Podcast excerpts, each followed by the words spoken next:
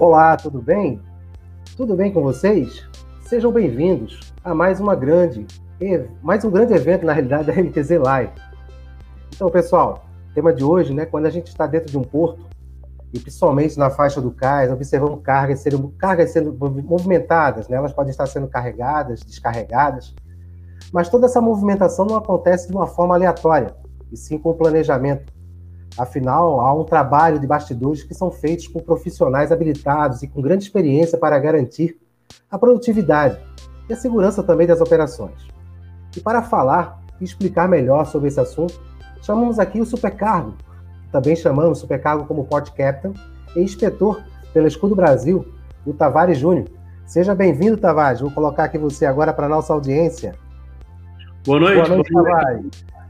Boa noite, Montes. Boa noite, audiência. Boa noite para todos aí. Prazer estar mais uma vez aqui. Realmente é uma, uma grande honra poder compartilhar um pouquinho de, de conhecimento, um pouquinho de experiência e também receber um pouco de, de conhecimento de todos aí. Ah, é importante. Realmente essa, é, esse trabalho que a gente tem fazendo aí há alguns, alguns meses, né?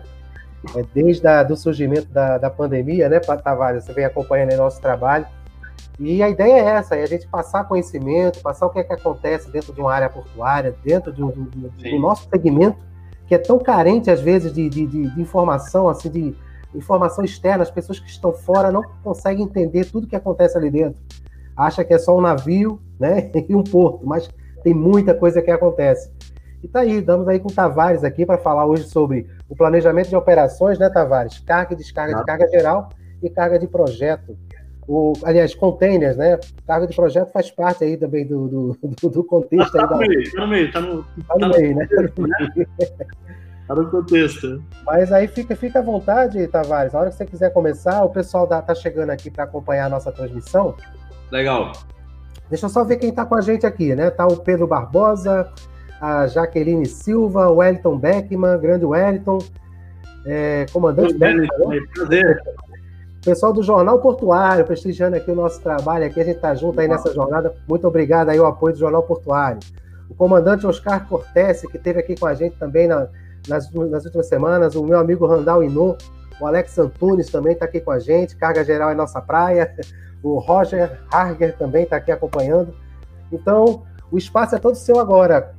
Vamos lá. Comandante Tavares. Então vamos lá. Boa noite, pessoal, mais uma vez. É, a ideia realmente é, é, dividir um pouquinho de conhecimento aí com todos sobre, sobre planos de carga, sobre sequenciamento, mais sobre sequenciamento de operações portuárias, né? O, o que a gente vem vivendo ao longo do, de alguns tempos, eu passei por uma.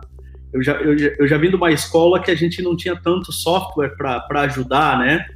E, e hoje é bem diferente. Hoje tem, tem uma gama enorme de softwares que você coloca uma lista de carga e você coloca uma particularidade do porão do navio ou do seu armazém e etc. E, e, boa parte do sequenciamento, boa parte da divisão de carga é montada pelo, pelo software, né? Ele ajuda bastante nesse, nesse, nesse aspecto. E tem, tem as suas facilidades, mas também tem, tem os seus lados contras, que, que aquela experiência vivida a bordo, aquela aquele conhecimento de prática da operação, aquele aprendizado do dia a dia no trabalho, é, fala mais alto muitas vezes, na grande maioria das vezes, esse é meu ponto de vista, né? Então, que eu quero dividir um pouquinho como eu, eu passei por, uma, por um começo que não tinha aquela facilidade de software e depois eu acabei entrando. Então, tive, fiz algumas viagens é, é, ao longo de, de, com algumas empresas, fiz poucas para fora do país também, até para treinar com softwares lá fora, para trazer essa experiência para cá no terminal que eu trabalhava, para justamente a gente pegar aquela inovação e aproveitar ela ao máximo, a ferramenta, né? E isso foi, foi bem bacana. Então, assim, é, para dar uma passada rápida, o que, o que, é importante hoje, né? Se a gente for falar de um sequenciamento de, de operação de container, a gente está partindo, tem um booking list, tem um, depois nasce um CBR, que é um booking consolidado, aonde os freight forwarders ou as agências, os despachantes alimentam parte desse booking, vai para um terminal, o terminal consolida e passa para o planner do navio, para a linha, né? e ele vai planejar e devolver esse plano para o navio. E aí é, começa um trabalho bem delicado do terminal, que ele já tem recebido parte daquele, da, daquela monta de containers, ele passa ele passa a receber aquele plano e ele tem que montar uma sequência de embarque. Ele tem um pre-stacking, ou seja, a carga já está no, no, no pátio, e a partir dali ele vai ter que montar uma sequência dizendo que container vai em que ordem para cada porão. No caso, no navio de container a gente não faz tanta referência de porão, não. A gente faz muita referência é, sobre bays, né?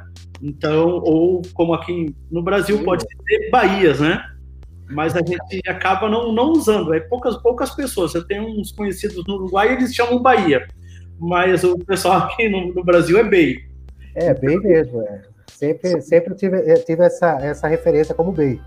Exatamente. Eu tive uma vez um curso no Uruguai, Montesi lá, e o pessoal Bahia, Bahia, Bahia. Engraçado que na, na, na, nas três, nos três primeiros momentos ali que o, que o professor estava colocando, é, ah, você tem a Bahia 1, você tem a Bahia 13, você tem a Bahia 42 tal. Poxa, eu fiquei. Na hora eu sabia o que, que era BEI, mas Bahia eu não sabia o que, que era, né? Então na hora o Tipo e Teco não se comunicaram legal demorou um pouquinho, três minutinhos, mas depois eu entrei na, eu entrei na jogada, né? Eu saquei o que por que, que era Bahia para ele. Era, na verdade, ele estava levando a tradução de bem. Então, voltando, aí o pessoal faz a sequência. E, e, eu peguei uma época, eu acho que muitas pessoas, eu tenho alguns conhecidos em Santos, no Rio de Janeiro também, é, já para o norte, para a região do Montes, eu não, infelizmente não conheço tantas pessoas, mas da época que eu peguei, é, nós não tínhamos software que, que tem na gama de hoje, né? Tem, hoje tem softwares aí muito potentes, é, com uma facilidade de informação, com uma facilidade de trabalho incrível. Você pega os arquivos em Data Exchange, num formato eletrônico, codificado, importa para o software e ele praticamente ele te sugere a melhor sequência de embarque. É, eu sou da época que a gente recebia um, e-mail, o um arquivo em PDF, o plano PDF preto e branco, tinha que imprimir, pintar na canetinha.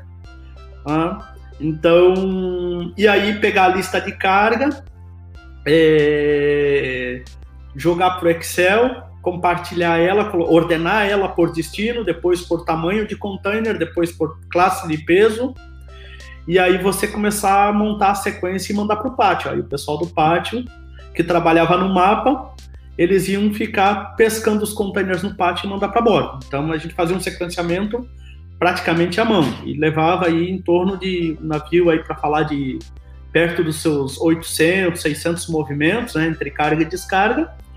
Para montar esse sequenciamento, a gente tinha um trabalho aí entre lista de carga e lista de descarga, nós tínhamos um trabalho aproximado de seis horas. E era uma equipezinha, então era um, é, era, era uma galera fazendo esse deadline, né? Fazia o deadline da lista de carga e já automaticamente já preparava é, a sequência de descarga com base no plano, né? Principalmente as importações, aonde iam ficar alocadas e, e os vazios também. Então, com o tempo foi entrando vários softwares e, e esses softwares eles foram facilitando a vida do sequenciamento. E em alguns lados, né, tem todo esse lado bom de lógica. É, no lado antigo, quando a gente fazia muito à mão, a gente sofria muito com remoção de pátio, porque você tinha que remover um container para chegar a um peso determinado. Você não pode mandar um container leve para um porão e deixar um pesado para ir na segunda altura, terceira ou quarta altura. Então, é na verdade, a gente acabou, com a entrada do software, a gente acabou enxergando o pátio de uma forma macro, muito rápida, onde a gente conseguia fazer uma escolha e eliminar o número de remoções. As máquinas não precisavam fazer tantas remoções, porque quem era o planner do navio tinha essa visualização rápida de toda a pilha do, dos containers previstos para embarcar naquele navio. Isso é o que os softwares hoje facilitam bastante você tem uma economia monstruosa com o deslocamento do seu equipamento, das stackers ou dos RTGs. Então você acaba tendo uma economia monstruosa em nível de consumo, em nível de, de, de peças. e também você acelera muito a produtividade da operação, porque daí você, no pátio, você não está removendo é, três, quatro ou cinco containers para chegar em um container e mandar ele para bordo e pegar aquilo que você removeu, colocar de novo na pilha e partir para a próxima sequência, com o risco de dar de cara com mais remoções. Então, principalmente nos portos públicos brasileiros, né? É, à medida que foi nascendo os terminais de container, obviamente o, todo, toda essa estrutura foi nascendo já com a lógica de dedicada para container. Os portos brasileiros que foram se adaptando a container é, tinham que dividir espaço de container com armazém, com outras cargas. Então você não tinha uma pilha completa, onde você tinha um, um retângulo perfeito, uma rua, uma rua bem, bem, bem delineada, aonde você poderia fazer todo o estaque de um único navio ali. Você muitas vezes 300 containers para embarcar num navio, você dividia em quatro, cinco ou em frações de seis blocos, um pouquinho em cada bloco e, colocava as máquinas, os operadores de máquinas para para correr atrás dos containers nas pilhas, né? A galera do mapa, os operadores de máquina é, muitas vezes trabalhavam muito mais do que os operadores de guindaste a bordo, né? Então, é, a chegada dos softwares, eles, eles facilitaram muito isso. É, em alguns pontos, é, nos dias de hoje, é, uma nova geração que está entrando no, no, na área de planejamento, é, às vezes se, são casos raríssimos, mas não é impossível de se acontecer, eles têm que ter um alerta para o seguinte, seguinte acontecimento. Quando você está planejando um, navio de container que o software te, te facilita toda a sequência de embarque, você tem que cuidar muito com a determinação de uma sequência de embarque. Você vai começar a carregar só pelo bordo, com, por exemplo, você tem um portainer número 1 na Bay 14 carregando containers de 40, você determina um, um porto de Jacksonville, você vai carregar mais ou menos 40 containers naquele porão a bombordo do navio, ou seja, nas rolls pares, né, na, na, nas, na, nas fiadas pares, nas gavetas de número par, que ficam a bombordo.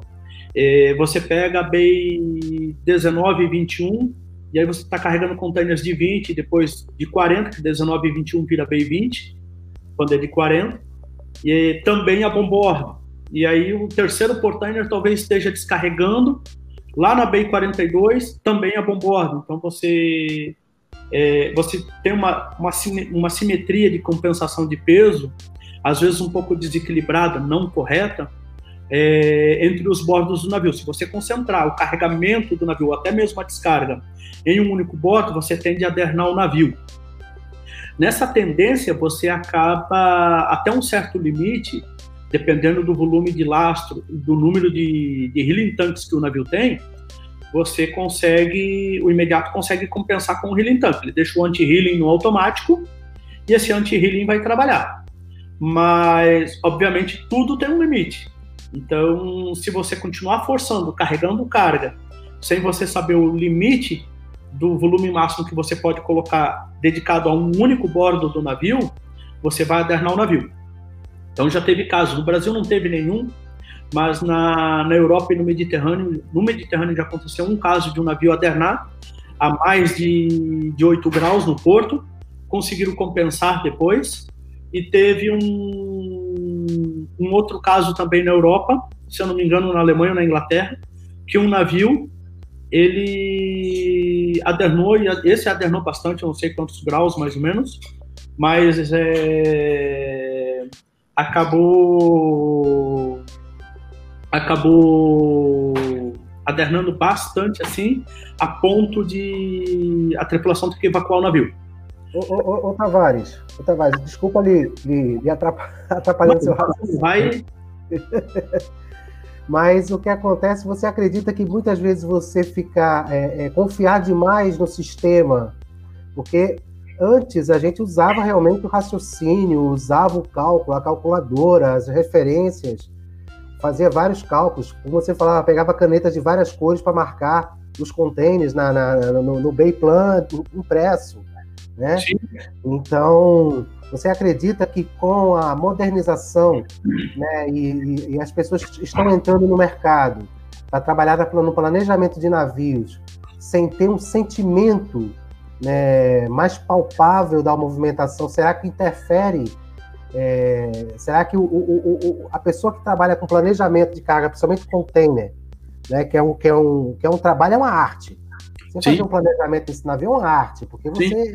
são várias, várias situações que você tem que considerar. Você acredita que, nesse caso, o, o, o, o funcionário, né, o colaborador, colaborador que está lá, ele deveria ter mais cuidado, não confiar 100% no sistema, mas rever o que está sendo imputado no, no, no, no, sistema. A gente sabe que o sistema é eficiente, mas uma informação errada pode mudar tudo.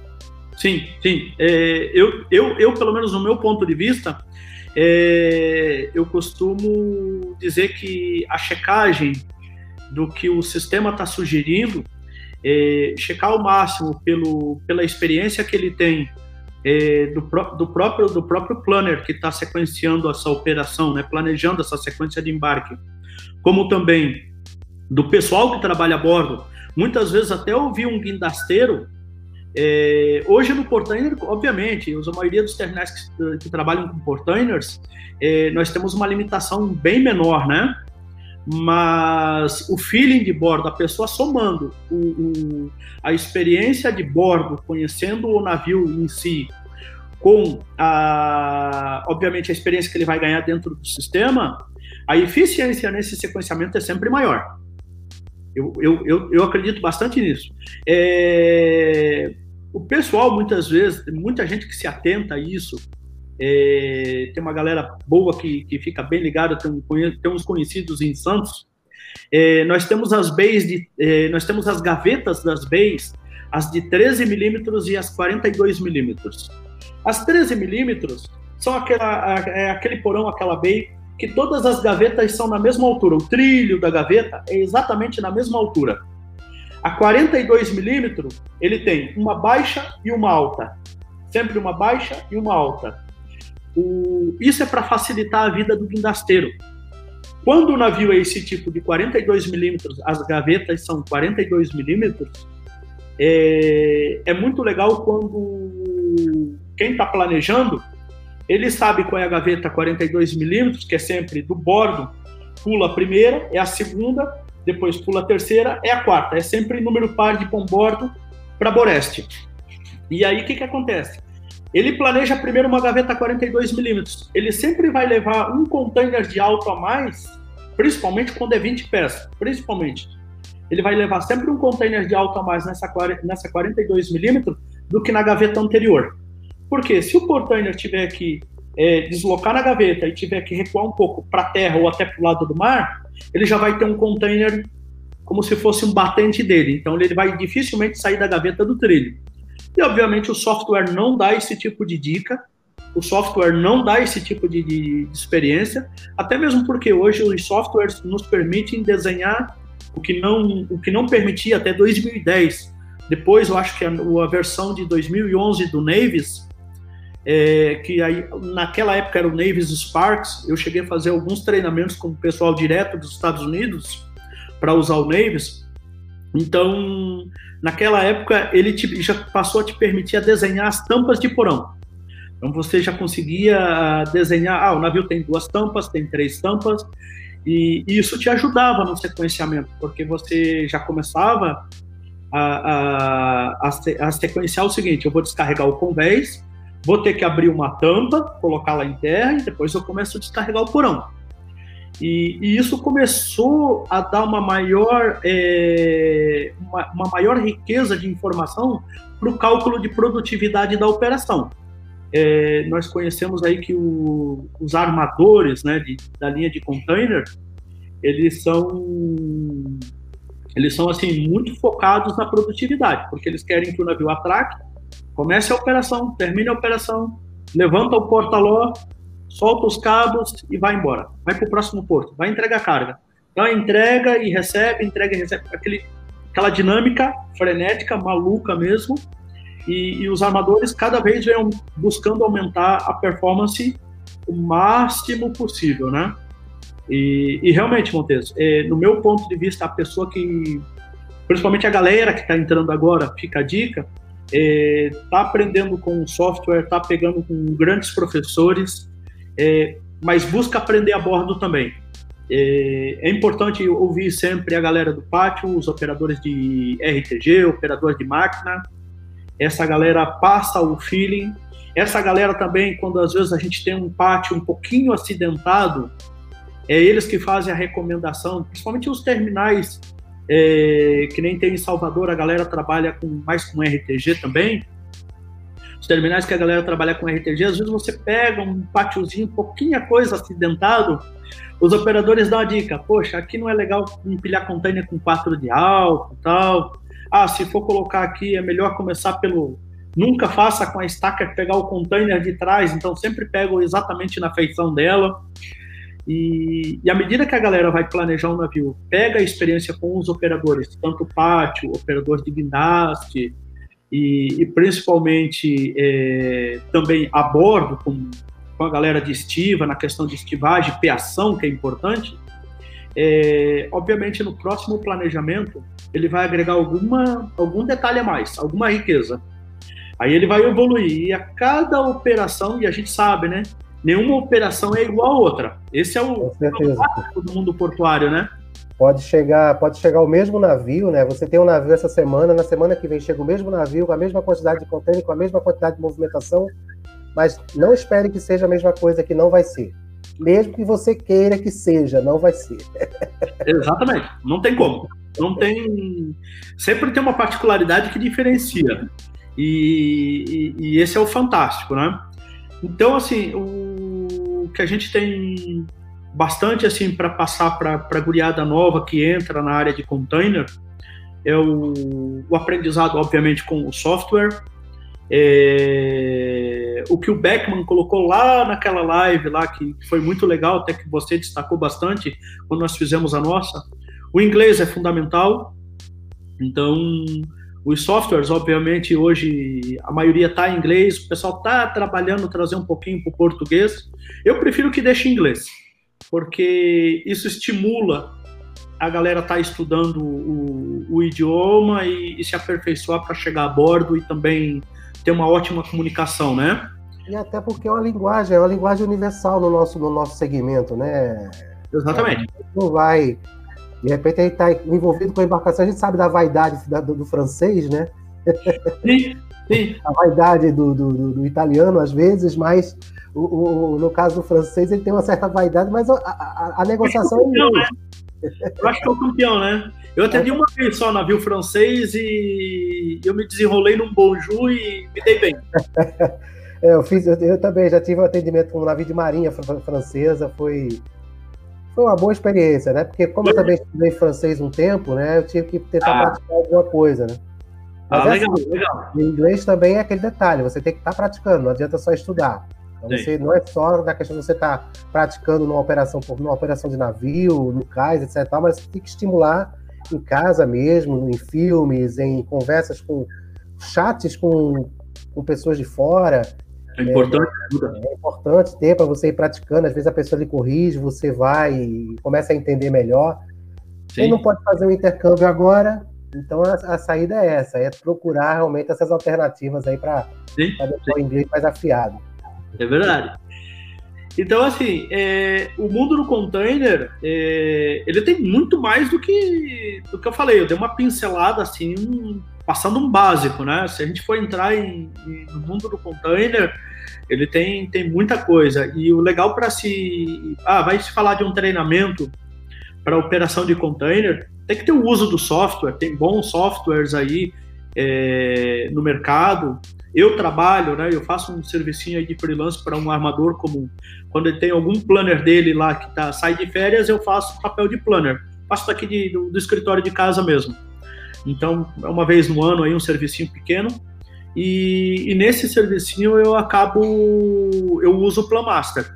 É um programa que para mim, alguns armadores no Brasil, alguns planners no Brasil já usam esse software. É um software legal, não é um Navis da vida, até porque o Navis ele, ele, ele, ele, ele agrega o terminal e o navio. Ele faz a gestão do, do, da operação toda, ele ajuda muito nisso. E o Plan Master não, o Plan Master é mais limitado. Mas, é, mas é, para mim é um ótimo software. Ele gera o Moving File, que é, o, que é a versão mais completa para quando você manda para um terminal, né? E, e para carga com excesso, para breakbook em containers, ele trabalha muito legal. Você consegue marcar os voids, que são os espaços evitados, as, as rows que tem que ser evitada. Você consegue deixar reserva de rows para carga sun protected, alguma carga perigosa que ela tem que ser protegida do sol. Ah, poxa, eu tenho um booking, o navio está vindo para São Francisco do Sul, mas eu já recebi um booking de Santos, o pessoal pediu para deixar uma bay de pés lá que é para carga, é, que nem o, o Carlos Cortez chama atenção, né? Eu sempre ouço o pessoal falar carga IMO, né? É, não existe carga IMO, é carga perigosa, né? E aquelas observações que o comandante fez, é bem, é bem legal, é bem, isso aí é bacana. E é, é, é, realmente né, um vício de linguagem que a gente exato, tem. É carga IMO, ali é carga IMO, é, né? sempre tem essa marcação, né? Porque nos base plan, anteriormente, eu lembro, né, no, no impresso, é, tinha lá IMO, né? Ou então tinha uma outra referência do, do, desenho, eu não lembro bem, porque eu trabalhei muito pouco nessa área com planejamento de container, o negócio uhum. mais com carga, com carga geral e carga de projeto mesmo. A gente acompanhava, né? Acompanhava um Sim. pouquinho do trabalho do pessoal. Então, é... e aí o legal do, do, de alguns programas é que você consegue deixar a reserva daquela, daquele, daquele slot ou daquela row. Ah, poxa, lá em Santos, Rio de Janeiro ou em Swap, vai carregar um, uma carga perigosa. Eu consigo deixar essa reserva pronta, eu consigo fazer um void. Isso se chama void, evitado, né? Você evita que antes de chegar lá você coloque alguma coisa ali e bloqueie, né? Cargação protector é, ou qualquer outro tipo de carga, ou até para uma carga projeto que vai que vai em, em containers plataforma, né? Navios containers hoje, é, o Brandão, o Brandão é um fera aí na, na na carga projeto, né? Então ele, principalmente numa ferramenta assim, as aulas dele aí é, é formidável. Então, realmente o que, que acaba acontecendo? Hoje os containers, uma coisa que está me, me chamando a atenção é que as linhas de containers estão entrando forte na carga projeto, no breakbook. Eles acabam, muito container plataforma, estão fazendo o, a cama, para receber certas cargas pesadas. Já tem transporte de rebocador, rebocadores pequenos, mas, poxa, a gente está falando de, de, um de, uma, de uma máquina aí próxima de 180 toneladas, 240 toneladas, dependendo do, do, do seu tamanho, né? E isso, claro, em porão, mas faz aquela cama de container plataforma, não o flat rack, que ele é mais, ele é um pouco mais frágil, né? um pouco mais de menor resistência e mais trafo, está muito comum se levar transformadores, é, lanchas pequenas, iates pequenos, caixaria, tá ficando, tá ficando forte esse, esse, esse segmento de carga em navios containeiros, né? Não sei se está crescendo pela demanda, é, pela procura também, pela questão de, de, talvez de às vezes de falta de navios de carga projeto na área, e também pela, pela, pela, pela versatilidade e velocidade do container. Né? Então ele tem um é, é, ele tem uma escala regular e aí muitas vezes dependendo do destino o pessoal acaba optando pelo, pelo por enviar uma carga projeto num container também, né? É, Mas... Até porque, né, Tavares, é, é, às vezes são pequenos volumes, né, que, como você mesmo mencionou, né, às vezes a pessoa tenta buscar um, um navio é, específico para uma carga de, de, de, uma carga geral, uma carga de projeto. E tem a questão de custo, né? E rota e tempo. É, então, muitas vezes, eles vão buscar realmente os navios de container, eu entendo dessa forma, porque eles já têm aquela rota definida, sabe que aquela carga dele vai chegar dentro daquele tempo para sem correr maiores riscos, né? Exatamente, exatamente. Então, assim, a gente acaba, acaba entrando nesse mundo, vendo que o container hoje só não está mais só em, em eh, os terminais de container não estão só em carregar caixas, né? Estão carregando carga projeto também. E aí entra todo aquele segmento da carga projeto, quando você vai conectar num portainer ou nos, nos guindastes de terra ou nas stackers, aí você já tem que ter o um conjunto de spreader beams, você tem que ter um conjunto de lingas, manilhas, todo aquele aparato de equipamento para você poder movimentar a carga projeto, levar até o postado, colocar a bordo e depois também tem, tem a criação da carga, né? E então assim, é uma pincelada que eu acabei passando aí sobre o container, mas eu acho que é, é, é um básico, é um bate-papo básico, né? Mas ele tem bastante e realmente eu reforço, tá, Montes? É, a galera, principalmente a galera que está entrando, a galera nova que está entrando, que entrou recentemente na área de planejamento de container e, e, e quer evoluir bastante, é, conhecer o navio a bordo, é, conhecer a sua capacidade de anti-healing é importante. Cada navio tem a sua particularidade. É, dependendo do volume de carga que você vai concentrar, evita concentrar dois, três guindastes trabalhando sempre no mesmo bordo. Claro que se for volume pequeno, até 200 toneladas cada, cada guindaste, mas se nós somarmos três guindastes, cada um carregando sempre no mesmo bordo, vamos dizer, lá no bordo de mar, a bombordo, a como depende a posição de atraque do navio, é, cada um carregar 200 toneladas, a gente já está falando de 600 toneladas. Será que o anti-healing suporta 600 toneladas de um bordo só? Então, quem vai dizer isso é o imediato do navio. E aí vem a história, né? Porque quando vai se fazer a visita, é... o, o, planejador ou quem ele designou para fazer a visita, é legal é, fazer esse, esse, esse esse Port Operation Exchange com o imediato. Então ele faz, poxa, imediato, eu estou pensando em carregar assim, assim, assado, estou pensando em fazer dessa forma tal. E o imediato pode dizer, beleza, eu estou no meu limite do anti-healing aqui, mas eu tenho uma reserva, eu consigo acionar um tanque a mais. É, não, poxa, é, vai chegar no meu limite, eu prefiro estar numa zona de conforto, é a segurança do navio, é a segurança da carga também, até porque um navio alternado, se o navio alternar mais de 4 graus, simplesmente o container não entra na gaveta. A galera vai ficar batendo, batendo, batendo, martelando ali e não vai. Vai querer fazer operação, vai, vai, fazer, vai querer fazer serrote, né? A gente costuma dizer que é, às vezes o pessoal quer fazer o, operação serrote, né? Ele levanta, ele desce um pouquinho, trava, aí puxa e solta, puxa e solta com força. Parece um serrote. Mas não, é...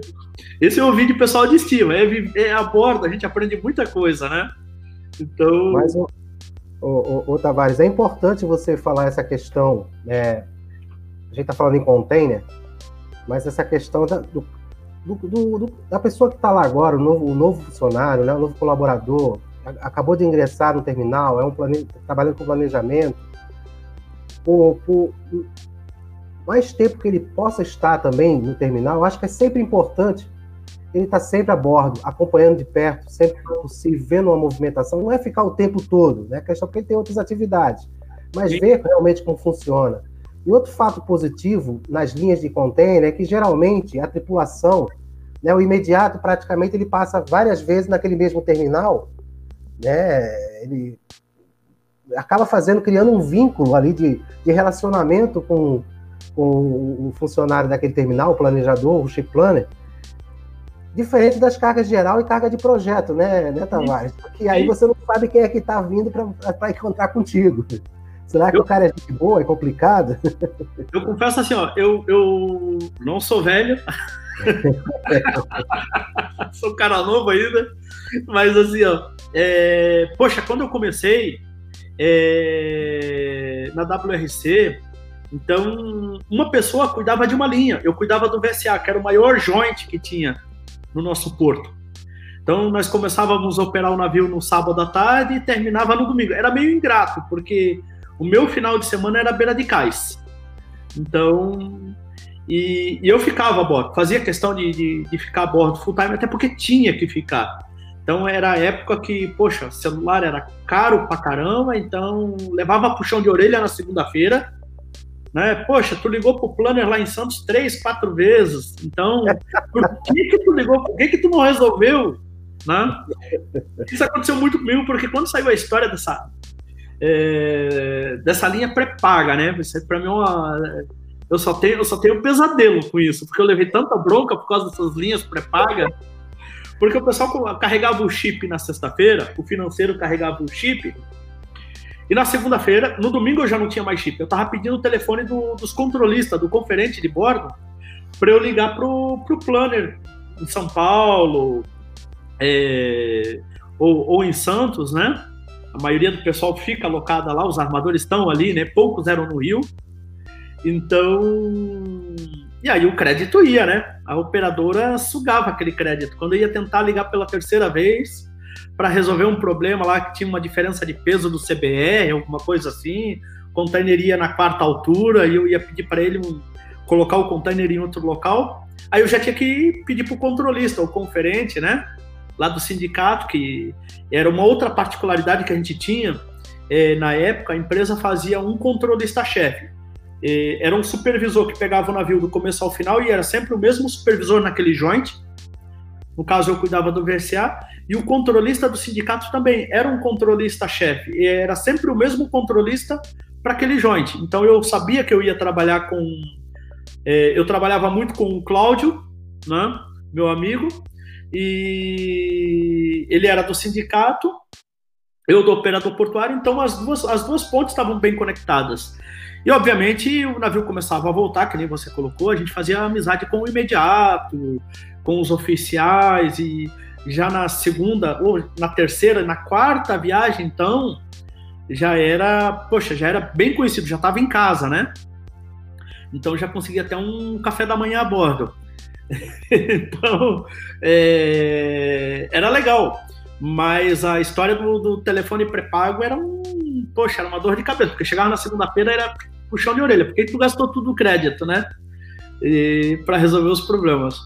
Mas é, Pode falar. Não, eu, eu, ia, só completar essa questão que você fala. Você, a pessoa, o financeiro colocava o crédito na sexta-feira, domingo já não tinha mais nada, né?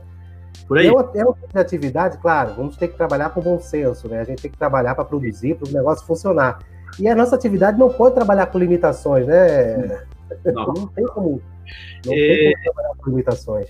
Depois a gente vai entrar na questão do carga geral. Eu, eu vejo um pecado que em alguns terminais o pessoal limita muito. É, hoje a gente tem a galera de, de, de suprimentos, né, que fornece que faz a compra de material para o operacional. O operacional pede material, né? Então, no container, quando tem breakbook, a galera de, de, de planners, eles também. É, eles têm que fazer uma cotação, fazer uma estimativa, o que, que eles vão usar de fita de piação, catraca, o que, que eles vão usar de, de, de cabo de aço, esticadores, clips, manilhas e tudo mais, e passar isso para o compras, e o compras vai fazer o trabalho dele como tem que ser feito. É, eu já presenciei casos de que, poxa, mas está faltando madeira. Não, mas o compra só entendeu que, pelo entendimento dele, isso aqui era o bastante. Mas peraí, poxa. Operacional são vocês, quem está aqui a bordo, quem conhece são vocês, né? Então, mas depois no carga geral a gente dá uma, dá uma pincelada nesse item. Mas é, é realmente que nem você falou é, operacional, ele tem que ter uma, uma, uma, gordura muito boa, uma margem de, de gordura muito boa, porque na questão comunicação, né? Comunicação é fundamental. Esse não pode. Tem que ter o um bom senso, tem que ter uma, uma vigília, tem que ter um controle, concordo, sou totalmente a favor, mas quando você busca controlar de uma forma impondo barreiras, aí eu acho que num, num momento a empresa pode, tá, ela está num risco de sofrer. Né? Até uma reclamação do cliente, né? Poxa, precisei falar com o seu funcionário, seu funcionário não tinha crédito no telefone, né? Então, isso, hein? Aí a operadora vai lá, né? Não dá para completar a ligação porque ele não tem crédito, aí é complicado. E o, o, o prejuízo pode ser bem maior, né, Tavares? Pode, pode, pode, pode, pode. Pode ser bem maior. Então é importante é... realmente ter essa, essa, essa, essa visão, né? Por exemplo, a questão de material mesmo, você está correndo, a tua carga pode correr risco se ela não tiver bem apeada, né, bem travada, por falta de, de equipamento, porque alguém pensou que não estava caro e que não podia, é, não, não, era necessário usar aquilo ali, né? Então, Sim é, é, meio complicado, mas a gente encontra muito disso, viu, Tavares? As pessoas às vezes é, mudam de. Não, tá caro. A segurança da tua carga, ela nunca tá cara. Nunca. Cara, é você ver o teu container tombado ali na esquina. Isso aí é caro. É, isso, isso, é, isso é muito caro. Mesmo que tenha o seguro, etc e tal, mas, pô, você tem ali, passa a ter um histórico ali. É, é, é eu acho que deveriam ter mais atenção em relação a isso aí. É, é. O, o, o, legal é assim, é, eu, já vi, eu já vi alguns terminais, a galera faz um intercâmbio, né? Convida a galera do financeiro, principalmente aquela galera que recebe o TDR e faz o faturamento em cima do TDR, porque o TDR é o espelho da, da, da movimentação, ele é o, não o espelho, ele é o registro oficial do, de toda a movimentação de container, né? Então é ele que vai é, é, colocar o, para o financeiro o que, que o financeiro tem que cobrar de cada linha do armador e ali está a regra do joint, né? Tem o throughput, tem as divisões todinha ali, é, a porcentagem de, de, de throughput para cada para cada para cada sócio daquele joint, né? Então, nós mesmos já fazíamos, quando nós operávamos, nós volta e meia convidávamos os colegas é, de faturamento, poxa, vamos lá a bordo, a operação está tranquila, vamos lá dar uma olhada, vai ver o que, que é uma BEI, é, vem ver como, como, o porão é fundo, como é alto, né? Então, vem ver os MHCs, que nós trabalhávamos com mobile cranes, é, trabalhando, vai lá em cima no, no, no mobile crane junto com o operador, né, para ver o, o quanto tripida a cabine a 23 metros de altura, tal, é seguro, tal, mas vai lá sentir o drama, né? Então, esse intercâmbio também é bacana, porque depois, na hora de, de resolver entre os departamentos, de eles resolverem uma dúvida sobre a movimentação, por que essa remoção é, é, ficou para essa linha, por que, que, por que, que esse movimento ficou alocado dessa forma, né? Poxa, por que, que tu operou tanto num terminal público é mais, mais sensível, né? Quando a gente opera com mão de obra de estiva de sindicato, o, os terminais de container eles procuram trabalhar com movimentar a maioria do cheio de dia e deixar mais os vazios para de noite, né? Pela questão de custo. Então, às vezes o pessoal, o financeiro fica muito no controle disso e acaba, poxa, mas por que que tu ficou com o cheio todo para de noite? Poxa, eu descarreguei o navio, eu tinha que abrir praça, o navio tinha X volume de vazio para descarregar, e obviamente quando ele ia embarcar, ia embarcar cheio, sobrou o período da noite. Então não, a lógica está ali no plano, né? Não tinha muito o que fazer. Mas quando a pessoa não conhece o navio, a dinâmica para se explicar isso, você tem que pegar o plano, tem que desenhar o naviozinho do lado, tal, e, e então se perde um tempo explicando. Obviamente, quando você começa a levar esse pessoal para bordo, é uma coisa legal para o pessoal de suprimentos, pessoal financeiro. É... Quando o pessoal começa a ir para a conhecer um pouquinho mais como é o, o, o, navio, como é a operação vista de dentro do navio, vista no costado, a, a dinâmica dele sobre o que a empresa faz é outra. Ele passa a ter uma visão mais completa do todo, né? E isso é bacana, porque até para um comercial, né? Um comercial que conhece muito bem da, da operação do terminal e ele conhece muito bem a bordo, na hora de ele vender, ele sabe muito, mas ele sabe muito o que está vendendo. Inclusive, ele sabe a limitação dele. Né? Na hora que um armador chegar e. Poxa, eu vou trazer uma carga assim, uma carga projeto, tal, tal. Pô, beleza, traz, mas olha, eu trabalho com mobile crane. Então, o teu navio pega até 14 rolls, tem 40 de boca. Poxa, o meu mobile crane, mais de 40 toneladas eu não consigo pegar lá no bordo de fora. Poxa, você vai trazer uma carga projeto, consegue trazer do centro do navio para bombordo, já que a atracação aqui no, no, meu porto é de bombordo, ou talvez é de boreste. Então, quando a galera do comercial já conhece bem e ela está bem entrosada com a galera do operacional, é, na hora de vender, ele sabe muito, mas ele sabe muito. Ele não sabe só o, o produto que ele tem para oferecer, ele sabe a limitação dele, que eu acho que é também muito importante ele saber isso. Então, esse é o, é o, é o, é o bom da sacada, né?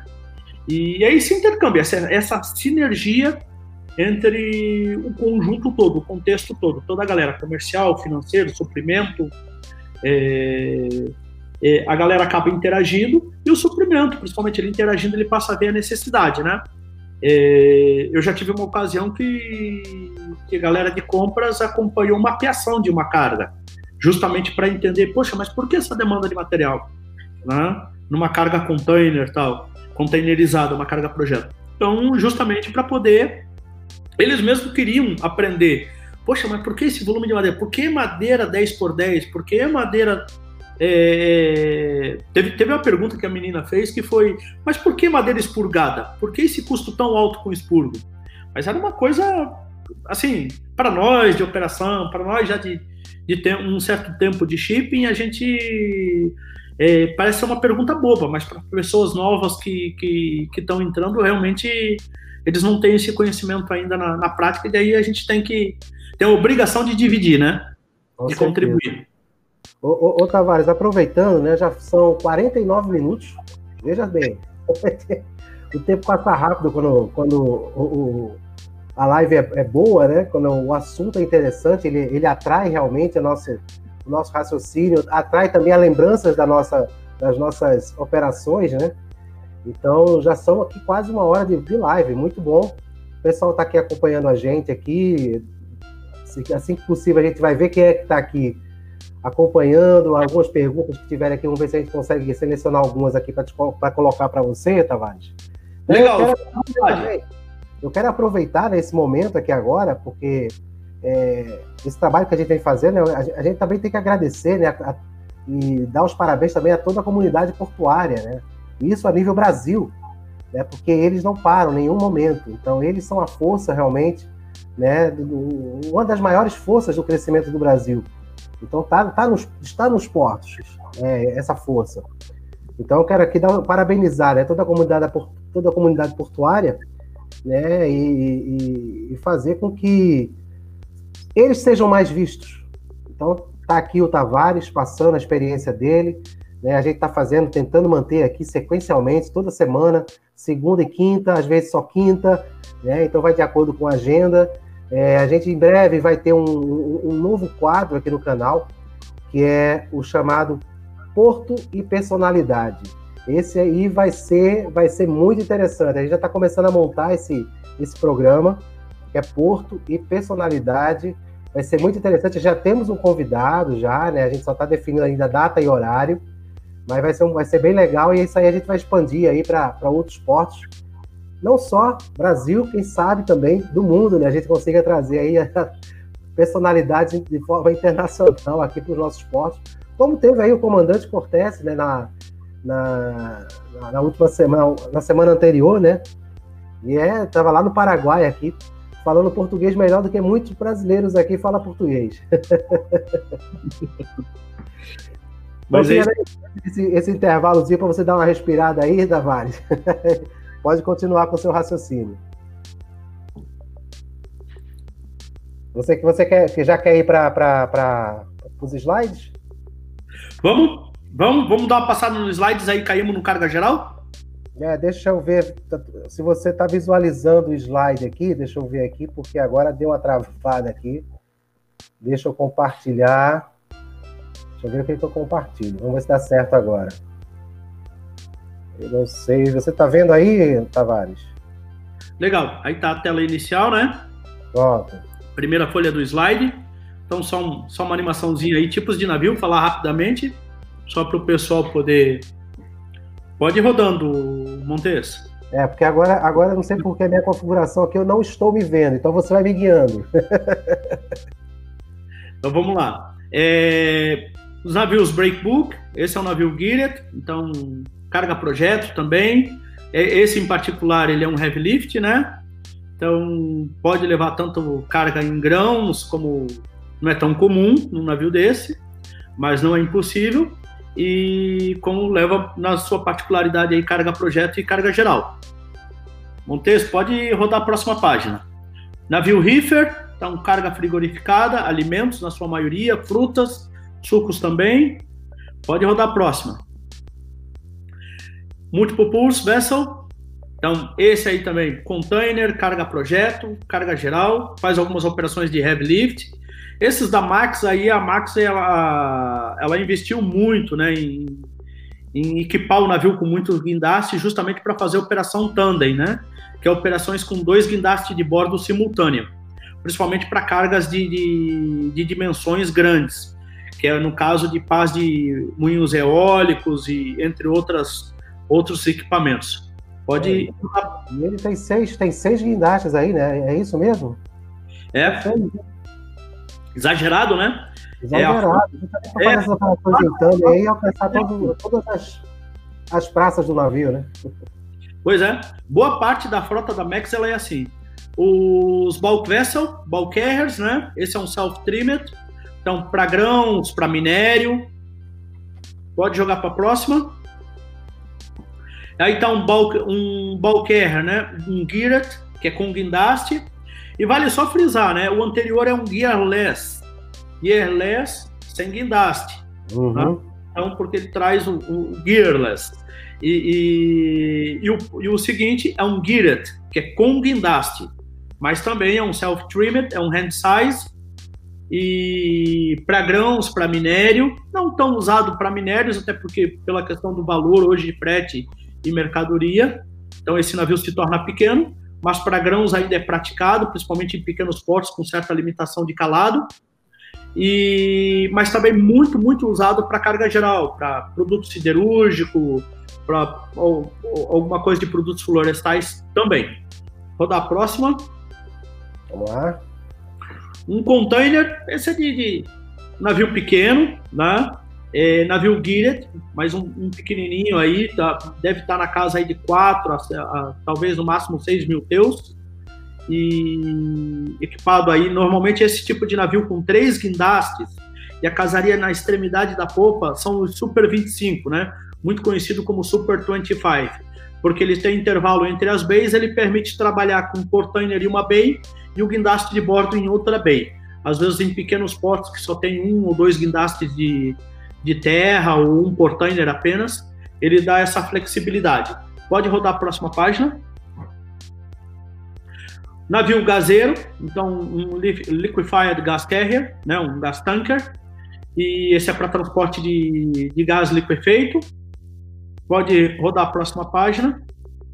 Esse é um, um tanque para transporte normalmente de, de petróleo, navios grandes. No Brasil, boa parte, aí, pelo menos aqui no sul, né, nós não temos a, é, berços para esse, esse porte de navio.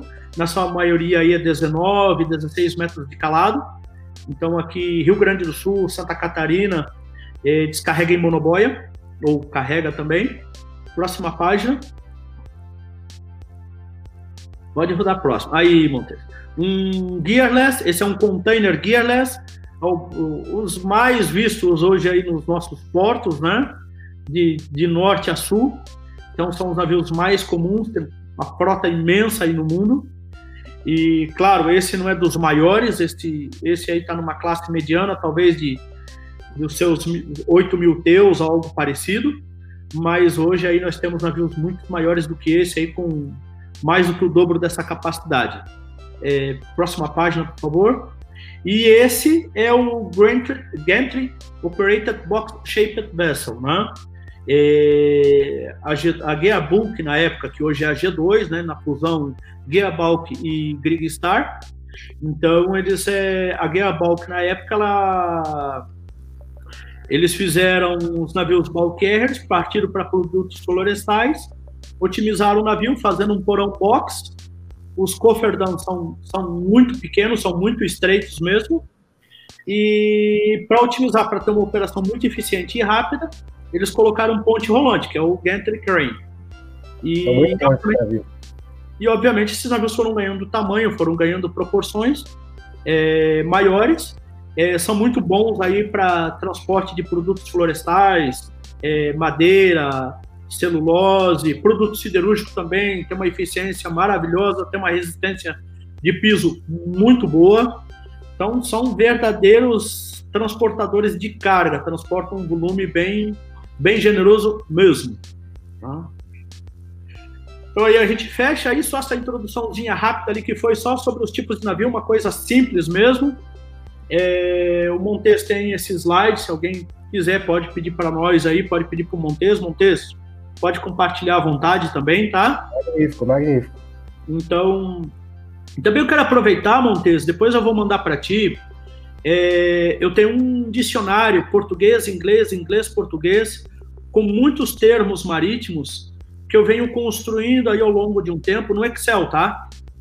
Então ele está bem ordenado, está bem organizadinho, ele tem suas 5 mil e poucas. Nossa! Ali, tá? Então, às vezes eu lembro uma coisinha, eu vou lá e incluo. Que maravilha! Tá? Parabéns. Daqui a pouco é, eu já te mando aí. Então, se o pessoal quiser aí, dá para dá compartilhar. Vamos lá? Vamos lá para o slide. Para fechar, então, lembrando do Brandão, né? Semana que vem tem, tem, tem, tem live com o Brandão, né? Segunda-feira. Segunda-feira a gente vai estar com. com Legal, com vamos assistir. Vamos assistir. É, e a Terê também, falando sobre carga de projeto. Acho que vai ser sensacional. Mais uma vez, né? A gente está é, tendo a participação de, de grandes personalidades também, né? Conhecedores realmente da, da área. E eu só posso fazer o seguinte, né? Eu posso dizer a vocês, não percam, por favor, compartilhem também, né? Avisem para seus colegas, para as pessoas que tem esse assunto aqui de bastante importância e carga de projeto, meu amigo. É uma coisa maravilhosa. Né? Eu falei que eu trabalhei muito com isso, Tavares. É, eu, eu, eu, eu, tive uns quatro anos só de experiência. Não foi um volume muito grande, não, mas, mas foi, foi, foi um aprendizado bacana. E o meu, o meu foi muito iate, né? Então, nesses quatro anos, eu fiquei fazendo bastante iate aqui no Sul. Então, é bem, bem bacana. Uma carga cara e sensível. Então, passando aí, um barco de tráfego, carga projeto, né? Um heavy lift, na verdade. E aí sim, aí nós temos uma operação Thunder Lift, aí um navio da Sal.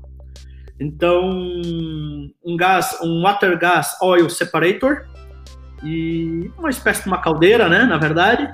E além de pesada, ela tem uma dimensão monstruosa. Então, planejamento para um heavy lift é bem complexo. Você é, você, você tem que pensar muito nas lingas, o conjunto de manilha, o conjunto de grommets, o tipo de grommet que você vai usar, porque muitas vezes uma peça como essa, é, os eye dela não aceita grommet de, de aço, tem que ser grommet de, de poliéster, e aí deve ser o revestido de sete capas, tem todas as regras, um conjunto enorme, é, para você pensar bastante, fazer um checklist bem detalhado. E, e, é um mundo bacana, né? Hoje a indústria offshore proporciona muito esse aprendizado, né? Ela tá, tá muito à frente e realmente e, o, e, a galera da indústria offshore tem bastante equipamento. Eles têm eles têm grommet hoje que grommet de 6 metros de comprimento. O grommet, para quem não conhece, é, é uma linga mas ela é uma linga circular, parece um elástico de banco. Não tem duas pontas. Ele tá, as duas pontas estão fundidas, como se fosse um elástico de banco, né? Aquele elástico de, o elástico de, de dinheiro, né? Uhum. Melhor Então, isso é o grommet. Então você não tem uma mão e mais a outra mão na, na ponta para engatar. Ele é um, uma peça única. E, e aí você tem grommets de várias dimensões. E hoje, um grommet, hoje você tem grommet, uma única peça, porque ele já está na função basket. Uma vez unida, em vez de você pegar uma linga, conectar as duas pontas e o, e o chicote dela você levar também até o gato para formar o basket, o próprio grommet já é o basket. Então, se, uma, se você pegar uma linga de 40 toneladas, dobrar para fazer 80, você vai achar um único grommet para 80, sem precisar dobrar. Se você dobrar, você vai é, facilmente a 160. Então, ou seja, aí você tem volume de, de equipamento, volume muito menor para transportar, porque a capacidade de, de, de, carga dele é muito maior, né? E aí, claro, são grommets de bitolas enorme. É, eu já peguei grommet que a gente foi com, com alavanca para tentar levantar para passar a corrente e sair e engatar no guindaste. Não, a gente teve que pegar uma empilhadeirazinha de 3 toneladas com, com o garfo para poder içar ele, 20 centímetros no chão, é, botar o trap de corrente para poder colocar ele no gato. Não é então, fácil. Ô, ô, ô, Tavares, essa peça foi você que você estava nessa operação? Não, essa peça eu recebi de um supercargo da, da Holanda. Uhum. Eu tenho uma conexão com da Holanda. Tem ideia mais ou menos quanto é que pesar essa, essa peça aí? Não. toneladas? É, provavelmente, provavelmente, provavelmente as suas 300, eu acredito. Eu chutaria. É, chutaria aí talvez no máximo 300 toneladas. É, se eu não me engano, eu tenho um, eu tenho um plano da, da Sal e Então eu tenho, tenho uns colegas super caros que eram da, da Splint Wolf, eles foram para Sal e eles me mandaram alguma coisa, até porque a gente teve um trabalho aí de descarga de iate dois anos atrás, aqui em Itajaí. E, e aí o que tinha de informação eu fui fazendo um intercâmbio com eles lá, aprendendo alguma coisa. E caramba, os caras carregaram umas peças pesadas, eu vou, eu vou compartilhar contigo para tu ver. Bem legal, um plano bem prático. Show de bola.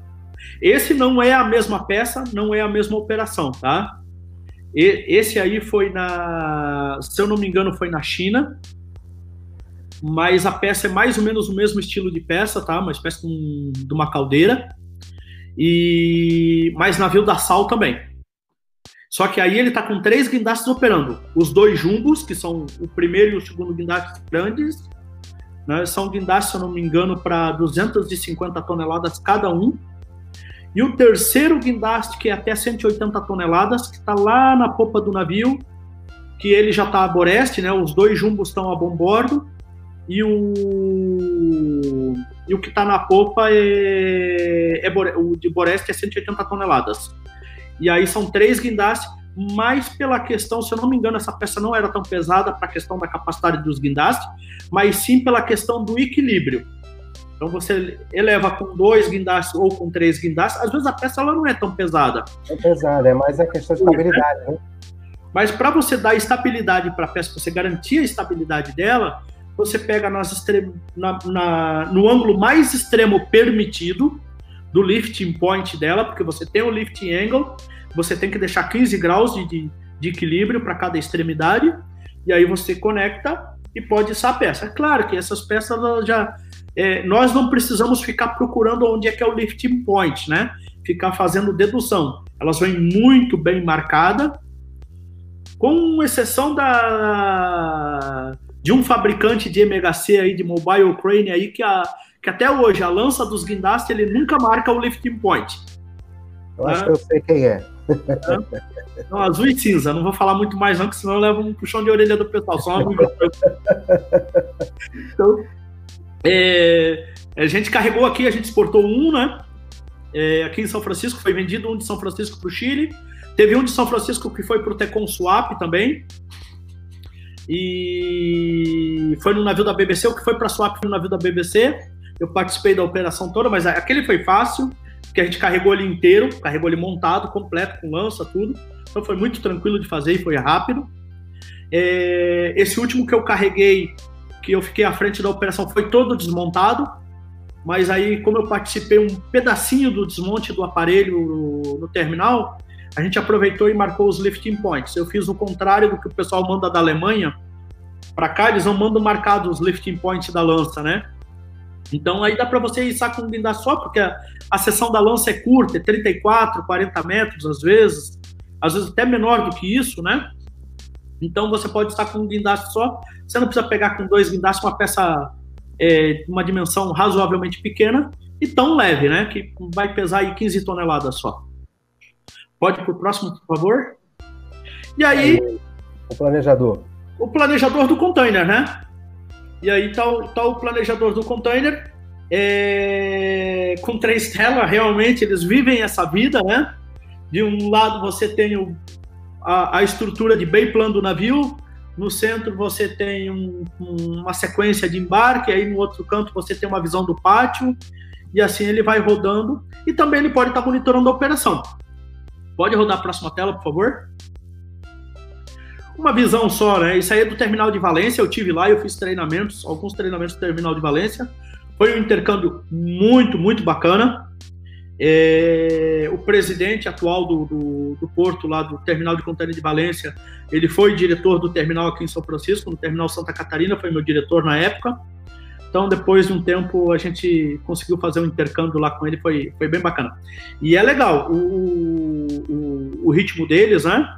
E o aprendizado foi bacana porque você vê essa interface entre carga e descarga, sequenciamento, recebe container no pátio, espere, faz a expedição de container do pátio para fora e carrega para o navio também. Então, a dinâmica acelerada ao extremo mesmo.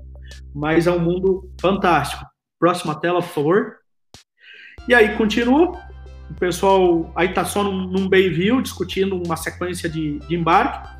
E, e, é isso que a gente falou lá no começo, né? quando a gente começou a falar de, de já de container, já foi entrando bem nesse mundo, é, a importância, né, da a pessoa ter experiência com o software e, e principalmente é, ela ter um conhecimento da, da, das limitações e capacidade dos seus equipamentos na, no, no yard, no pátio e também no costado para carregar o navio. Isso é muito importante. Estabilidade de navio. Poxa, o que, que influencia a estabilidade de navio? É, quando você tem um determinado volume de crane split, hoje os softwares eles geram um moving file. Esse moving file, quando é gerada a sequência pelo Navis Sparks hoje, hoje não é mais Navis Spark, ele já tem um novo nome, mas eu não me recordo. É, quando o Navis ele gera a sequência de embarque, ele já dá a ordem de embarque e mostra para o imediato no comando do navio, ele tem a opção de conseguir ver as bays que vai ser carregada por primeiro, bem como a galera do terminal também já passa é, é, um relatório, um resumo para ele, quais são quais vão ser as ordens de serviço de cada de cada terno, né? De cada working gang. Ou seja, imediato pode fazer um briefing ali e ele fazer a distribuição de lastro e ele mudar o o hydrostatic module dele que aí interfere, tem shearing force, bending moments, é, e tem o torsion, que são as três principais forças que atuam sobre o navio, e aí ele pode deixar no módulo de distribuição de lastro com os anti-healing. E claro, o terminal tem limitação e o imediato ele vai analisar e vai dizer, olha, poxa, pessoal, eu quero que essa beia aqui vocês não carreguem agora e deixar ela por último. Ele pode, ele pode dar essa orientação e tem que ser seguida. Qualquer orientação do comando do navio sobre para a operação porque o navio está adernando, ou para porque ele está derrabando, derrabando, é sentando muito a popa, está pesando a popa, ou está bicando porque está baixando muito a proa, é, qualquer instrução da tripulação do navio é, é, é ordem máxima, é ordem superior. Para-se tudo, vê se o que tem que ser feito, esfria a cabeça, analisa e aí toma as correções necessárias com calma. Então, hoje a gente não tem histórico no Brasil de, de ter operações paradas, até onde eu conheço, né? De ter operações paradas porque o navio abicou, porque o navio derrabou, porque adernou muito para um bordo. Não tem um histórico grande disso aí, até onde eu sei. E aí tá um, um bay view, então onde o pessoal consegue ver o deck view, o, o in deck view ou under deck view, é, e aí está dividido em três tampas, né? Tampa de boreste, tampa central e tampa, tampa de bombordo. Próxima tela, por favor. E aí já tem uma bay view fazendo marcação de voids. Normalmente nos softwares hoje, é, carga verde é carga dry. Tá? Esse quadradinho verde é um resumo para ele mostrar onde tem carga perigosa, não é carga IMO, tá, pessoal? carga perigosa, tá ali o vermelhinho, normalmente ela é identificada com aí a classe, o UNO number etc e tal, o software ele vai dar numa listagem abaixo, não nessa tela, você clica em cima, aí cada software tem o seu campo específico, conforme a sua estrutura de lógica, como ele foi desenvolvido, aí ele vai dar todos os detalhes, número do container, peso, é, as especificações da, da, da mercadoria, o UNO number, a classe, o grupo de, de, de risco e etc. Isso no caso do IMO. No Reefer também, ele dá todas as informações. Na carga dry também, ele traz todas as informações. Isso de software para software. Ok? Próxima tela. E aí, uma visão geralzinha. Esse aí é do Plan Master. Esse aí eu extraí, porque é... o Plan Master, quando a gente começou bem lá no meu, no meu começo, né? É, ele está mostrando as letras por porto, letra e cor por porto, ou seja, destino porto de descarga, né? E, e, nós fazíamos a marcação à mão, às vezes por uma questão. Aqui você pode ver que tem um, um L grifado ali em vermelho, justamente porque você tem um container de um porto diferente numa sequência, onde você tem Rio Raina, que é o azulzinho R, ele poderia estar no lugar desse L, e o L poderia estar na tampa do meio, né?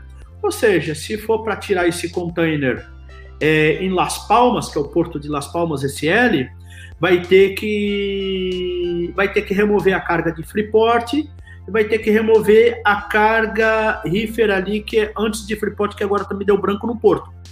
para poder chegar no container de Las Palmas. Então, são os cuidados que tem que ter. A, a facilidade dos softwares hoje é essa visão. Ele te dá essa visão onde você está colocando o container pelo destino de, pelo destino dele, pelo porto de descarga dele.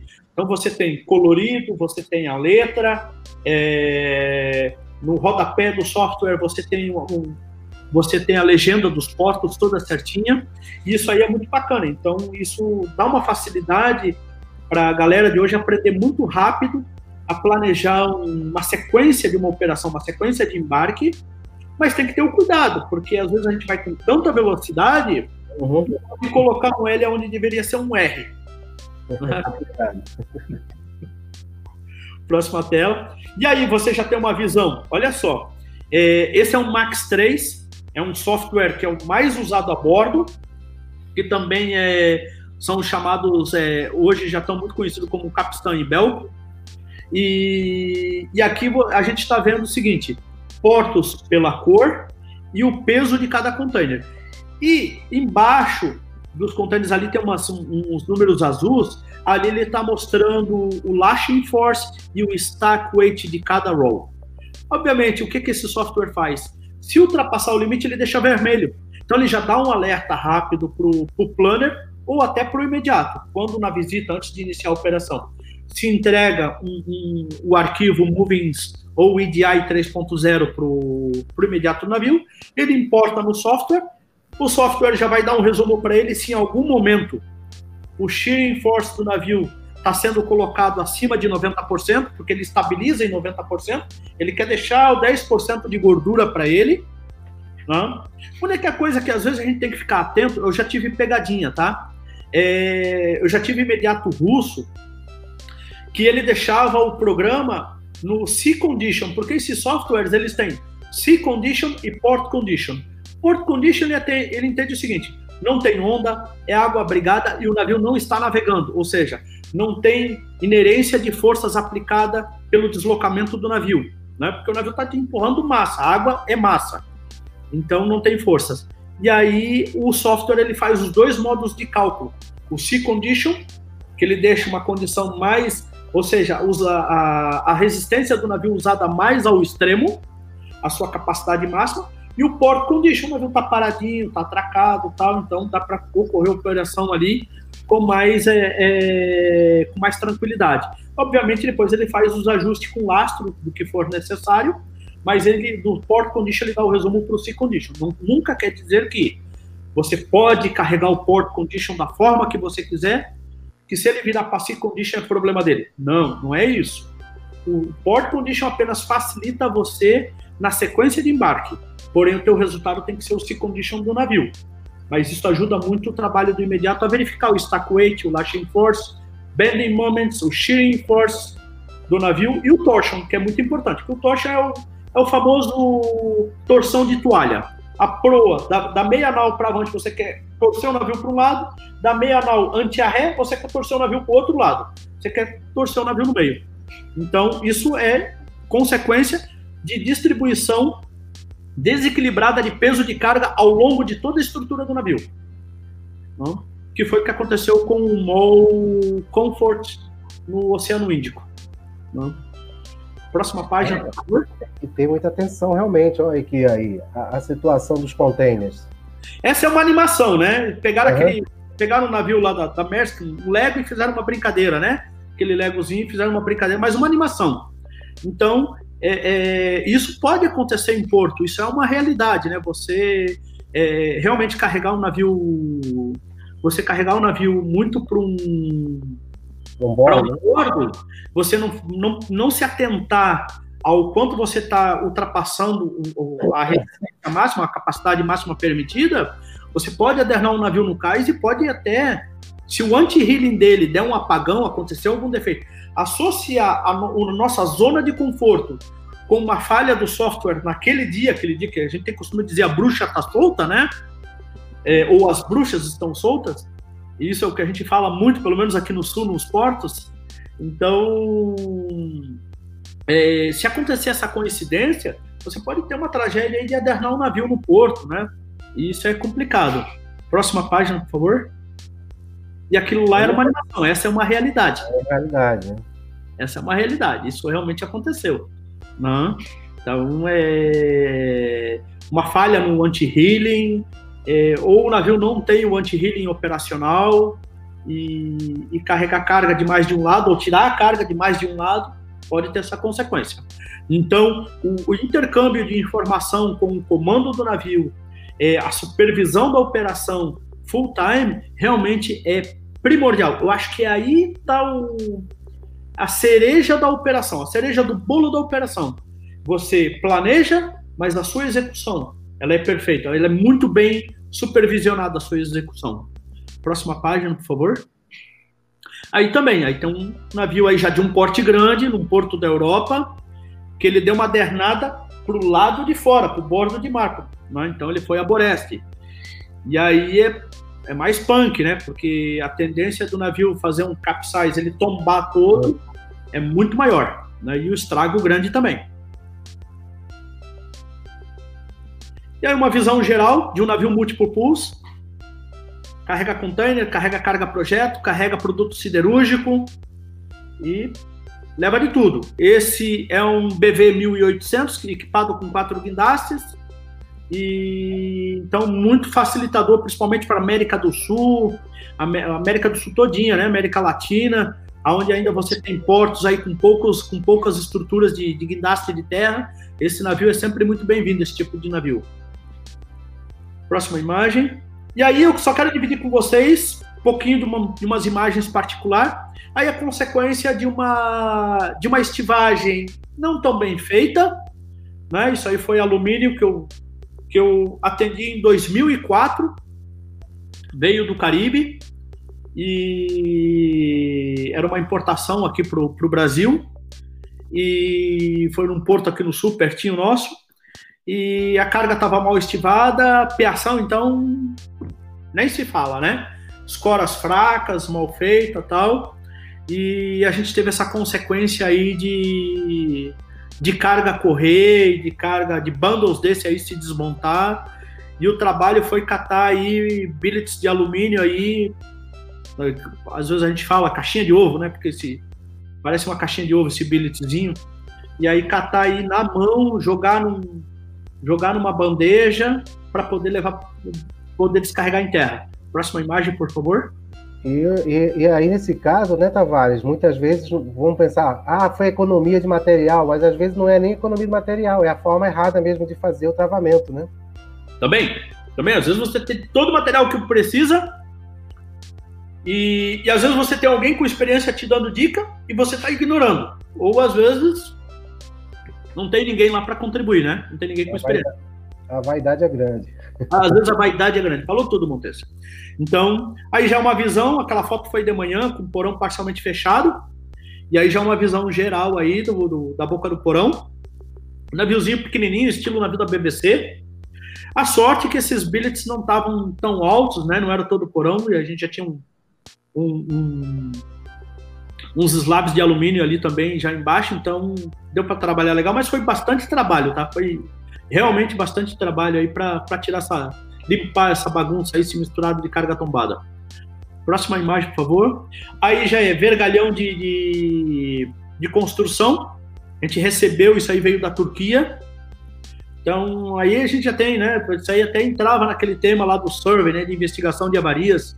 A carga que teve infiltração de água no porão a carga bem enferrujada, mas veja só esse fardo aí estivado em Atward, né, que é bordo a bordo. Uhum. É, se o navio pega um mau tempo, isso cai sobre o wire rod ali. Mas tudo bem, é o wire rod, então vai danificar um pouco, vai se perder alguma coisa? Vai, infelizmente, vai. Mas é, se fosse caixaria ou se fosse um trem que tivesse ali, a perda era maior ainda. Então, o cuidado sempre, quando se planeja um, embarque de carga geral, o que, que você vai carregar no porão.